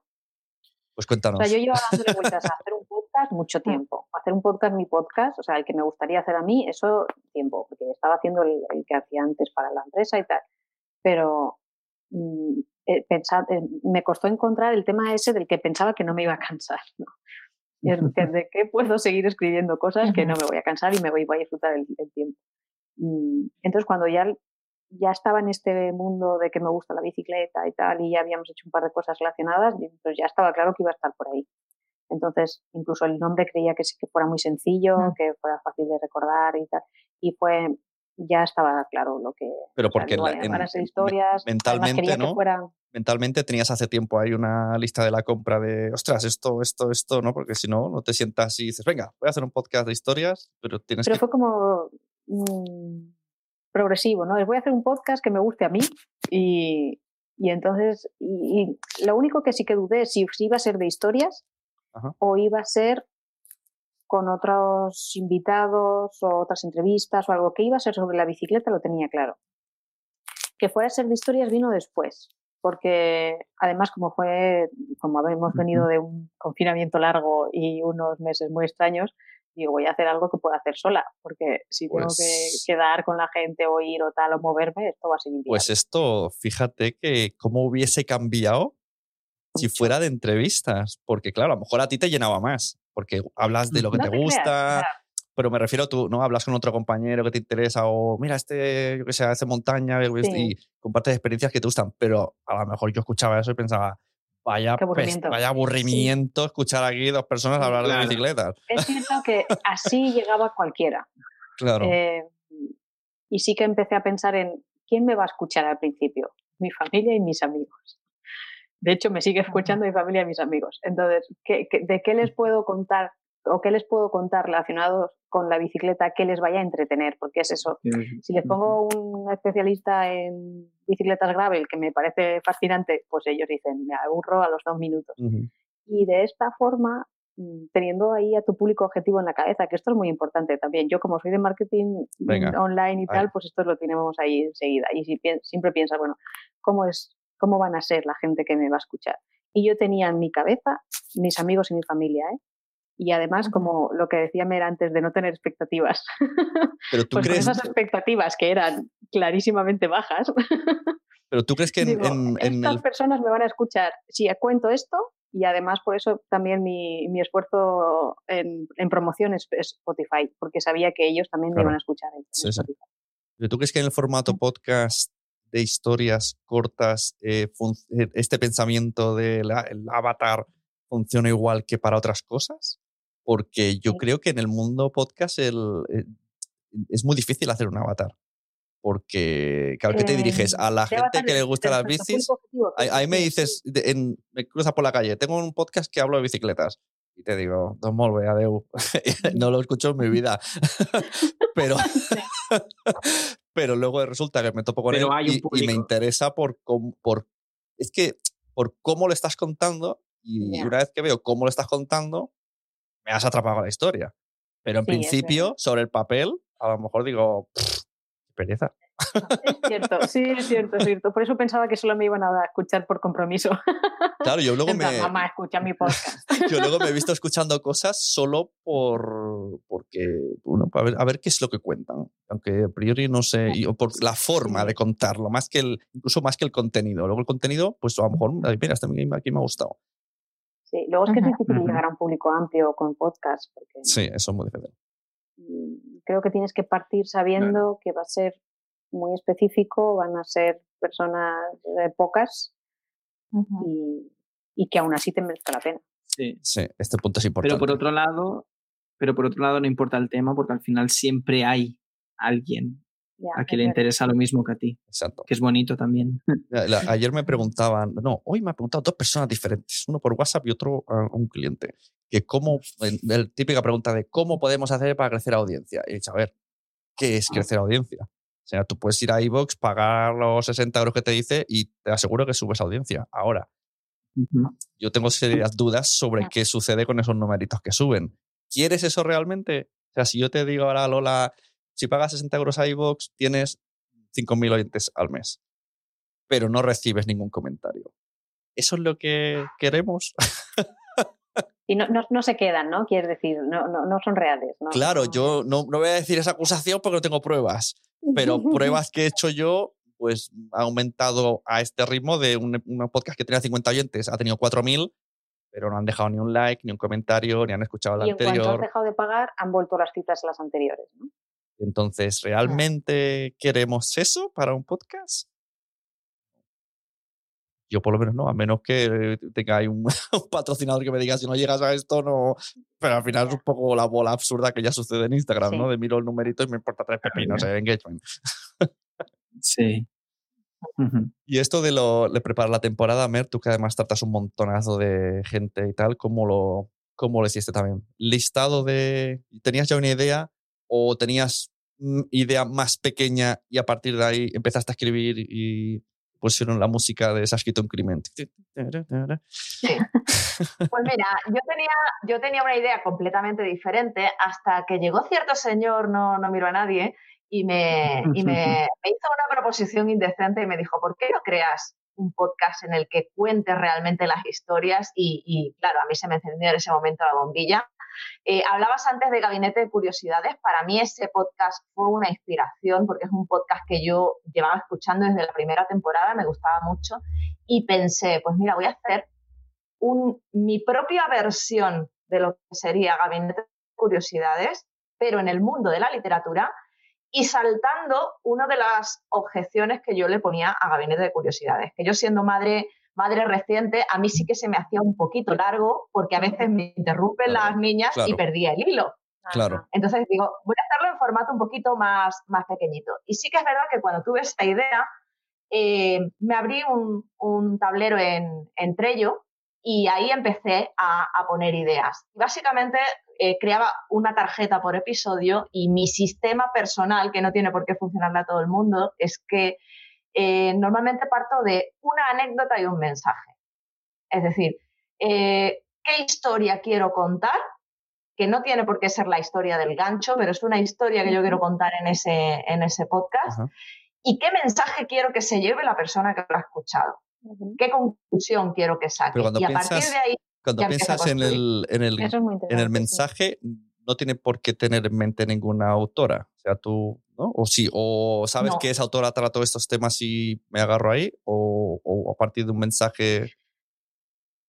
Depende, depende. A veces sí que tengo clarísimo, pues en este podcast quiero hablar de, de, de Safo, o, pero, pero en, otras, en otras ocasiones, pues simplemente digo, pues, quiero hablar, por ejemplo, de, de temas que son muy muy delicados como, oye, es que hasta los grandes escritores han tenido, han tenido apoyos e inspiraciones en, personas cercanas y no pasa nada, eh, o el tema de los plagios, o el tema de, no sé, los bloqueos de escritores, pues mm. es algo, son temas que me apetece tratar y me apetece dar mi punto de vista y luego busco cuál es la historia adecuada para contarlo. Antes que has dicho lo de. Pensaba que ibas a decir lo de gabinete, que no te gustaba que había mucha música. Porque es que una cosa me hizo mucha gracia, que ella me pasaba unos playlists de, de Spotify y como que cuando escribía las historias, es que no sé muy bien, claro, esto habría que, tendríamos que tener aquí a, ella, Nuria, que nos explicase cómo lo hacía, pero ella siempre pensaba en qué música iba a ir cuando escribía. Si no sabía la música, no escribía. Entonces se la ponía de fondo mientras escribía y sabía cuando estaba escribiendo la parte de la música que iba a ir, porque ahí me decía, tiene que ser este minuto y tiene que ser no sé qué. Y luego con el tema de derechos de autor, etcétera, etcétera, ya se fue a las GAE, pagó. Y yo, primero le dije, bueno, pues hay música libre. Y me dijo, es que música libre no funciona este podcast. Porque, y claro, es que... Porque eran temas muy reconocibles. Claro, decía. Claro. Claro, es que son cosas que se me escapan. yo lo editaba y no tenía ni idea de lo que estaba editando al final. Porque me dice, es que yo coloco temas que son de la época que estoy hablando. Por ejemplo, había una vez que, claro, un día le dije, hostia, qué guay, has puesto The Verve. Y me dijo, odio The Verve. Pero es que hmm. ese año estaba The Verve de moda. Y, la tengo que poner para que la gente rápidamente se sitúe ahí, porque ella decía, yo estaba en la universidad en Inglaterra. Y The Verve. Claro, y, yo, me quedé, yo, yo ahí, ah, pues me gusta mucho. Y luego me dijo, pues a mí no me gusta vaya, fin de conversación. pero claro, como que tuvo que meterla, integrar la música en la historia, pero mm, no tiene por qué ser así. O sea, yo ahora con, con el de Lola sí que intento un poco que, que cuadre, pero Mer tienes una. Yo, quiero que cuadre. Claro, es los, me parece también importante, pero no es. A no ser que busques un efecto justo contrario, ¿no? Como lo de la música clásica con la violencia que estábamos hablando antes. Claro. Pero, por ejemplo, el de Mer tiene una melodía y simplemente la usas para hacer intervalos y funciona. Sí. Yo en ese sentido es que no me quería complicar, porque sabía que si tenía que elegir eh, temas musicales diferentes para distintos momentos y para distintos episodios, al final iba a sacar un podcast cada tres, cada tres meses. Claro, claro. Y no era lo que quería. Claro, es que de hecho, cuando. Es que ahora me he acordado, todo esto me ha venido porque cuando me has dicho que yo, que yo te dije mm, eh, que la frase fue: escúchate este podcast. Y te envié el de Víctor Correal, se llama No es asunto vuestro. Que no este es asunto vuestro. Me, me, encanta, o sea, si invito a todos a escucharla, supongo que la primera temporada la tiene, porque luego ya la cosa de varía un poquillo, pero al principio el objetivo era que mola en la forma que la he explicado para la temática, porque no, es que es como súper creativo. La temática era, el tío quiere hacer una empresa y lo va a explicar. Y en vez de sentarse a soltar la chapa cada día, lo que hacía era contarnos historias sobre lo que había hecho en los avances de su empresa, pero en storytelling. Entonces, pues a lo mejor salía, yo qué sé, ponía musiquita y estaba en el campo, no sé qué, y contaba que estaba en el campo, se le ocurrió una idea y llamé a no sé quién sonaba el sonido del Skype y aparecía un trocito de la entrevista de quien quería del diseñador. Y así fue contando cómo creció su empresa, que es de como un Netflix de documentales.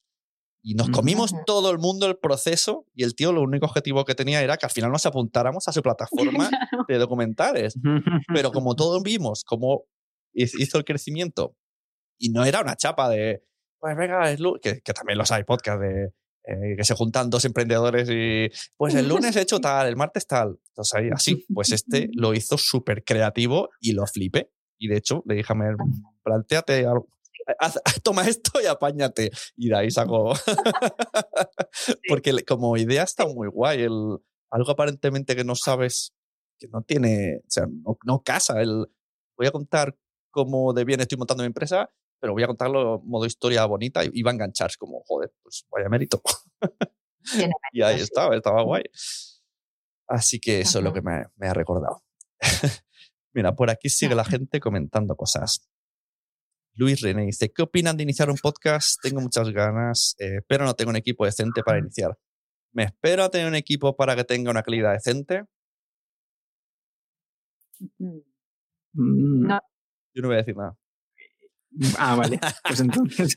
no, no, responder, quiero escuchar qué dices. Yo sí me esperé a tener el equipo.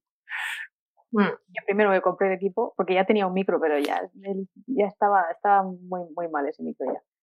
Y, y yo hice la inversión y, y para mí ha merecido la pena, porque no, no es una, una, inversión muy grande y para mí era muy importante que, que el sonido fuera muy bueno. Hice uh -huh. muchas pruebas aquí en casa y todo. Entonces, tampoco te hace falta tanto dinero. Entonces, ya que no es tanto dinero, pues al menos un micro bueno, yo sí lo compro. Alejandro. Y los auriculares para mí también han sido muy importantes, que no son estos, porque solo tenía estos y me dijeron, no, es muy importante. Y yo digo, pues si yo no tengo oído, yo me va a dar igual, pero sí, sí se nota. yo, yo también tenía la idea antes de tener el, el equipo, pero no empecé a grabarlo hasta que no tuve el equipo.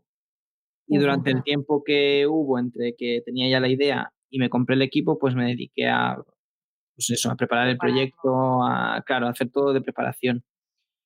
Y creo que, a ver, que es, es verdad que tampoco tiene por qué ser una inversión muy grande. Puede, puede ser grande, pero no hace falta que sea grande, no por lo tanto, es factible hacerla. Yo, yo os voy a llevar la contraria. Eh, claro. Yo creo que siempre tenemos una buena excusa para no hacer las cosas. Y entonces, eh, si, tienes, si tienes presupuesto y puedes permitirte invertir en un equipo, por supuesto, adelante porque tu podcast lo va a agradecer. Pero si no tienes equipo, cógete, píllate, píllate tu móvil y grábate en tu móvil y ya lo irás sacando adelante. Es más, o sea, yo, yo ahora mismo sí, sí que invertí una mini inversión en un micro, porque quería tener un micro medianamente decente. Pero yo, por ejemplo, no puedo eh, estar escuchándome mientras grabo. Ahora mismo, de momento, todavía no. Y tengo 16 episodios de podcast ya publicados. Ahora creo que en Navidades, como he sido una niña buena, es posible que me traigan ah, vale, algo te, para solucionar eso. Quieres decir que no puedes, eh, que no puedes técnicamente, no que no, que no soportes escucharte, sí. ¿vale? No, no, no, no, no. Ah, vale, yo he entendido que no soportaba. Claro, claro, que no puedo escucharme, me desconcentro. Bueno, no, es, es, que no, no, técnicamente no puedo escucharme claro. todavía. Entonces voy a intentar solucionar ese claro. problema con equipo ahora. pero hasta este momento pues no. Y bueno, pues, pues, pues vas tirando como puedes y ya irás incorporando nuevo equipo mm, también. Oye, es, es, es otra opción. ¿Qué pasa si haces una super inversión y luego ves que el formato podcast no es para ti? Yo compro un poco lo que dice. Bueno, lo tendrás para el Skype, el micro. para, la, videollamada del chiquillo. Una, llamada. Ahora, se usa mucho. Yo compro un poco lo que dice Mer por lo romántico. De hazlo para adelante, motívate. Pero. pero también te digo que si haces una inversión en un micro, tampoco tiene que ser súper bueno, sino que no suene mal. Ya te motivas. O sea, tu propia voz te motiva. Sí, eso es verdad. Y me acuerdo, Mer, ¿eh? Ya esto te has olvidado. Tu primera prueba, yo te dije, no grabes hasta que te cambies el micro, porque tú misma vas a decir que tu podcast es malo. porque no sé cómo grababas o, o sacabas sonido del móvil o, y soy ya los coches. y yo te decía, es que tú misma vas te vas a cansar. Mm, sí. Yo si escucho uno que no, no se oye bien, es que no sigo escuchando. Claro. Que a lo mejor en vez de invertir en micro, pues yo qué sé, en donde grabas. A lo mejor con un móvil, pero metido en un coche lleno de cojines, pues también te da el pego. pero que también es importante la apariencia que te da la tecnología para que tú digas, ostras, pues no me gusta mi voz, pero oye, en el podcast, si le pongo música de fondo, pues y te da gusanillo. Pero fíjate, hay, que saber un poco en qué invertir. Pues, pues te planteas y dices, un micro a lo mejor no es mucho dinero, es algo que si esto no sale adelante lo puedo aprovechar para otras cosas, en fin, me lo puedo permitir, pero a lo mejor, pues no sé, eh, una, caja de mezcla, pues a lo mejor no me interesa tanto. Claro. Sí, yo digo básicamente un micro USB y que no hace falta, que hay gente, ¿no? Que es rollo, ¿cuál es el mejor? Y gastan 300. Yo todavía no tengo micrófonos de 300 euros. Ya hace 12 años que hago podcast. Y este es más caro y me lo encontré de oferta en verano por 90 creo que es el que más ha invertido en la vida. o sea, que no es. En Wallapop hay muchas cámaras de, de mil euros vendidas por gente que iba a ser youtuber, y a los tres. Yo he, cometido un poco ese fallo. Le pregunté a una chica cuando quería hacer el YouTube de Nación Podcaster, ¿qué cámara tienes? Me dijo una cámara. Creo que me costó 300 euros. Eh, sí, la tengo, la he usado, pero al final, el tener aquí la cámara, grabarme, pero el, el sonido con el micro porque me gusta más y luego saca la SD, métela, sincroniza el micro. Al final, ¿sabes lo que hago? la webcam. Digo, mira, ya está todo montado. Todo sincronizado. Claro, está todo montado, entra el micro y, no, y me ahorro un montón de tiempo. Ya tengo la cámara que, no sé qué hacer con ella. y por aquí nos dice, esta, esta es la mejor respuesta de todas. Gema Cárcamo. Que si quieres te metes en Quiero ser podcast. Gema no está pagada, pero cuando nos veamos le pego unas cañas. El, pues ojo, pues saca, saca el tema micro de corbata. No soy muy partidario. Es muy complicado manejar un micro de corbata. Hace mucho ruido. Yo no lo he probado.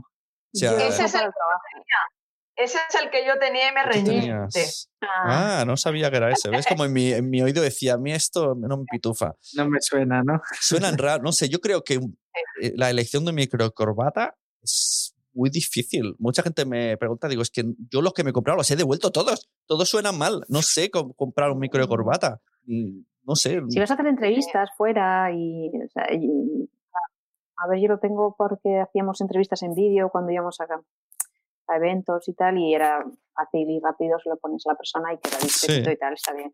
Yo para podcast no lo veo. ¿Alguno habrá que rollo, sé, un rode que tenga una calidad de sonido?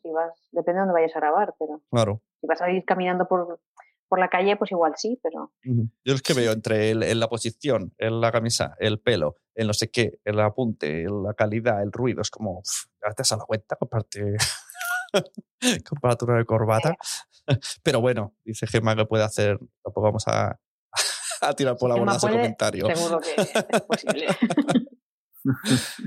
y por aquí nos agradece Raúl los comentarios de antes. Y pues no sé, yo también agradeceros todo el tiempo que habéis estado aquí. Eh, si queréis hacemos una última ronda relámpago de spam. Eh, podéis incluso, voy a dejar a Mer primero, que sé que tiene muchas cosas, te dejo toda la promoción del mundo, tienes cursos, tienes, ahora tienes ahí gente que está interesada en, hombre, si estás aquí, yo te tengo que promocionar. todo esto que tiene. Venga, cuéntanos, aparte de tu podcast, está súper guay, que no sé si al final hemos dicho el nombre, se llama Mientras escribes. Mientras escribes, sí, en, en, honor al libro de Stephen King, Mientras escribo. Eh, pues está mi podcast Mientras escribes, que lo tienes en merflores.com barra podcast. Eh, y puedes encontrarme en redes sociales eh, como Mer Escritura. Y, bueno, pues si tengo que hacer spam, yo hago spam. Exacto. Y os cuento que yo tengo una escuela de comunicación online para emprendedoras con marca personal que se llama Creadoras de Contenido.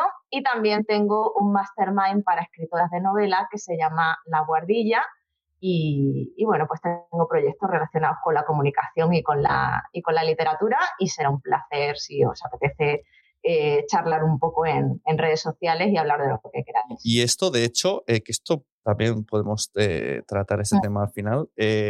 tu o sea, Lola ha dicho que no tenía un objetivo más que le gustaba contar eso.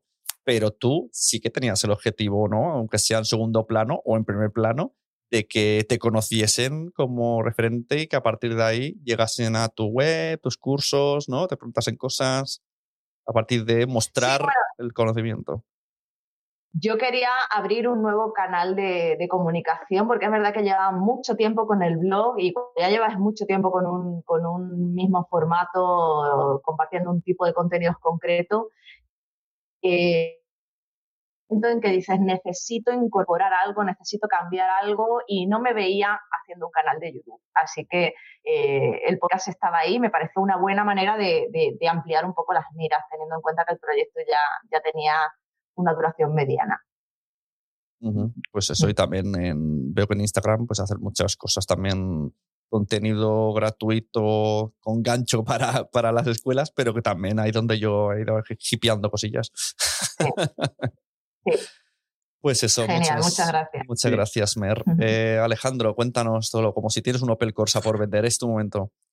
Bueno, yo lo único que tengo que promocionar es el podcast y la cuenta de Instagram de libros jugados, juegos contados, donde básicamente es un proyecto personal donde hablo de, dos pasiones, que son los videojuegos y la literatura, que al final se traducen en una sola pasión, que es eh, las historias y sus diferentes elementos, y compartir esta pasión pues, con la gente que, me quiera escuchar. Es que, es que explica bien, ¿eh? Esto cuando me, lo dijo por email y dije, es que suena ya apetecible. O sea, ¿no? Es como. y Lola, dinos. Bueno, pues mi podcast es Historias de Bicicletas. Em, y además, eh, bueno, tengo que decir que es mi podcast, pero somos tres. Eh, ah, conmigo está Daniel Robles, que es mi marido que hace la revisión y me apoya en un montón de cosas, en diseño, en muchas cosas. Y Sune, que es el que le da el toque final para que sea el producto definitivo de audio que, que yo quería escuchar. Y salimos todos los domingos. Este domingo vamos a hacer un pequeño descansito. Entonces, hemos sacado cuatro, vamos a hacer un descanso una semana y luego sacaremos otros cuatro que ya estoy preparando para, para que puedan salir. Y, esa será la primera temporada de historias de bicicletas con ocho episodios y luego pues veremos lo que nos depara la aventura esta. Esto ahora estaba pensando en, esto, conforme hablabas, digo, es probable que podría, tendría cabida en tu podcast rollo, o sea, una historia de alguien no conocido del mundo del ciclismo, rollo, yo qué sé, tu sobrina ha tenido una historia con una bicicleta y de ahí sacas algo. Podría ser, de hecho, estoy tengo ideas para la siguiente temporada, para que sean un poco distintas. Entonces, todas estas primeras han sido historias clásicas y quizás para la siguiente sean historias más modernas, de, con personajes más de, de ahora, no, no, personajes que ya no viven. Claro, porque a lo mejor no, no podría ser, pues yo que sé, una historia de romance en el que la bicicleta es la unión, por ejemplo. Podría. Muy bien pues nada, ahí tenéis el, gancho para seguir escuchándolo. bueno, pues muchas gracias a, los tres. Eh, no me cansaré de deciros que me gustan mucho vuestros podcasts, así que soy muy pesado cuando algo me gusta, lo siento. Cuando algo no me gusta también lo digo. Entonces, hay gente que me, a veces me dicen unos que soy un hater y otros que soy un pelota. Yo prefiero decir que, que, que muestro lo que siento. Así que muchas gracias a todos los que han estado, los del chat. Luego esto lo pasaré también al podcast Nación Podcaster y cualquier cosa, pues vais a sus podcasts y les escribís y les seguís. Un placer que me falta mi promo, dicen por aquí. Ah, bueno, pues mi promo, pues si vais a quiero ser podcaster.com, hay ahí el curso para apuntarse a hacer podcast o si queréis contratarme otro servicio como asesorías o producción, sunepod.com. Muchas gracias. Menos mal que alguien hay aquí que me recuerda que tengo yo. mira, dicen por aquí un último mensaje. Mi prima recorrió desde América en bicicleta. Otra, mira, ahora, espérate. Esto parece como hace el, el, el, Buena Fuente, ¿no? Fin, del programa, pero sigue emitiéndose. Eh, tengo un podcast que se llama Los Mensajeros, ¿vale? Que es de superhéroes. Nos escribe un día un chico y nos una parrafada nosotros ahí leyendo todo emocionados, el tío, ahí me encanta vuestra podcast. Nos dice, eh, esto va para Lola, ¿eh? ¿eh? Dice que el tío se recorre Europa en bici escuchándose nuestros podcasts. Y claro, decía, necesita más podcasts porque nos descubrió un día, de repente se, metió 24 horas, la escuchó todo. Y claro, luego nos hemos hecho así como amigos online porque nunca, encima con la pandemia, no nos hemos llegado a conocer y tiene pendiente pasar por Barcelona, pero que, vive en una bicicleta desde hace dos años. Sí, eh, a ver, una vez te metes en este rollo, eh, nosotros viajamos a veces en bici y hay todo un mundo de gente viajando por el, todo el mundo en bicicleta. Qué fuerte. viviendo en bicicleta, sí. Por, a veces por, con algún motivo eh, con ONGs o, a veces independientes simplemente porque viven esa vida nómada. Y hay muchos youtubers también contando sus historias de bicicletas por el mundo Qué guay. Pues mira, un formato. Algo que podéis hacer mientras estáis en bici, escuchar podcast. Ver vídeos no, pero escucháis. no, claro. Así que tenéis que sacar más episodios para que los, los ciclistas eh, escuchen. Para que tengan rato. bueno, muchas gracias a todos. Eh, nos vemos por las redes, por Instagram y por todos lados. Hasta luego, muchachos. Hi, my name is Danny Pellegrino from Everything Iconic, and I'm excited to talk to you about Club Med. Club Med operates beach and mountain resorts and is the best all inclusive getaway for families. They have Club Med Punta Cana, their flagship family resort, and many other options in Mexico, the Caribbean, and around the world. Club Med are the pioneers of the all inclusive concept, which is the best way to vacation. Great for families, groups, or even solo travelers looking for land and water sports, delicious food, and a place to make unforgettable memories. Visit clubmed.us, call 1 800 Club Med, or your travel advisor. ¿Te ha gustado este episodio? Pues vuelve al siguiente a por más. Y si te has quedado con muchas ganas, entra en nuestro premium. Quiero ser podcaster.com barra premium. Ahí tienes un montón de episodios más, además sin cortes y muchísimas cosas más extras.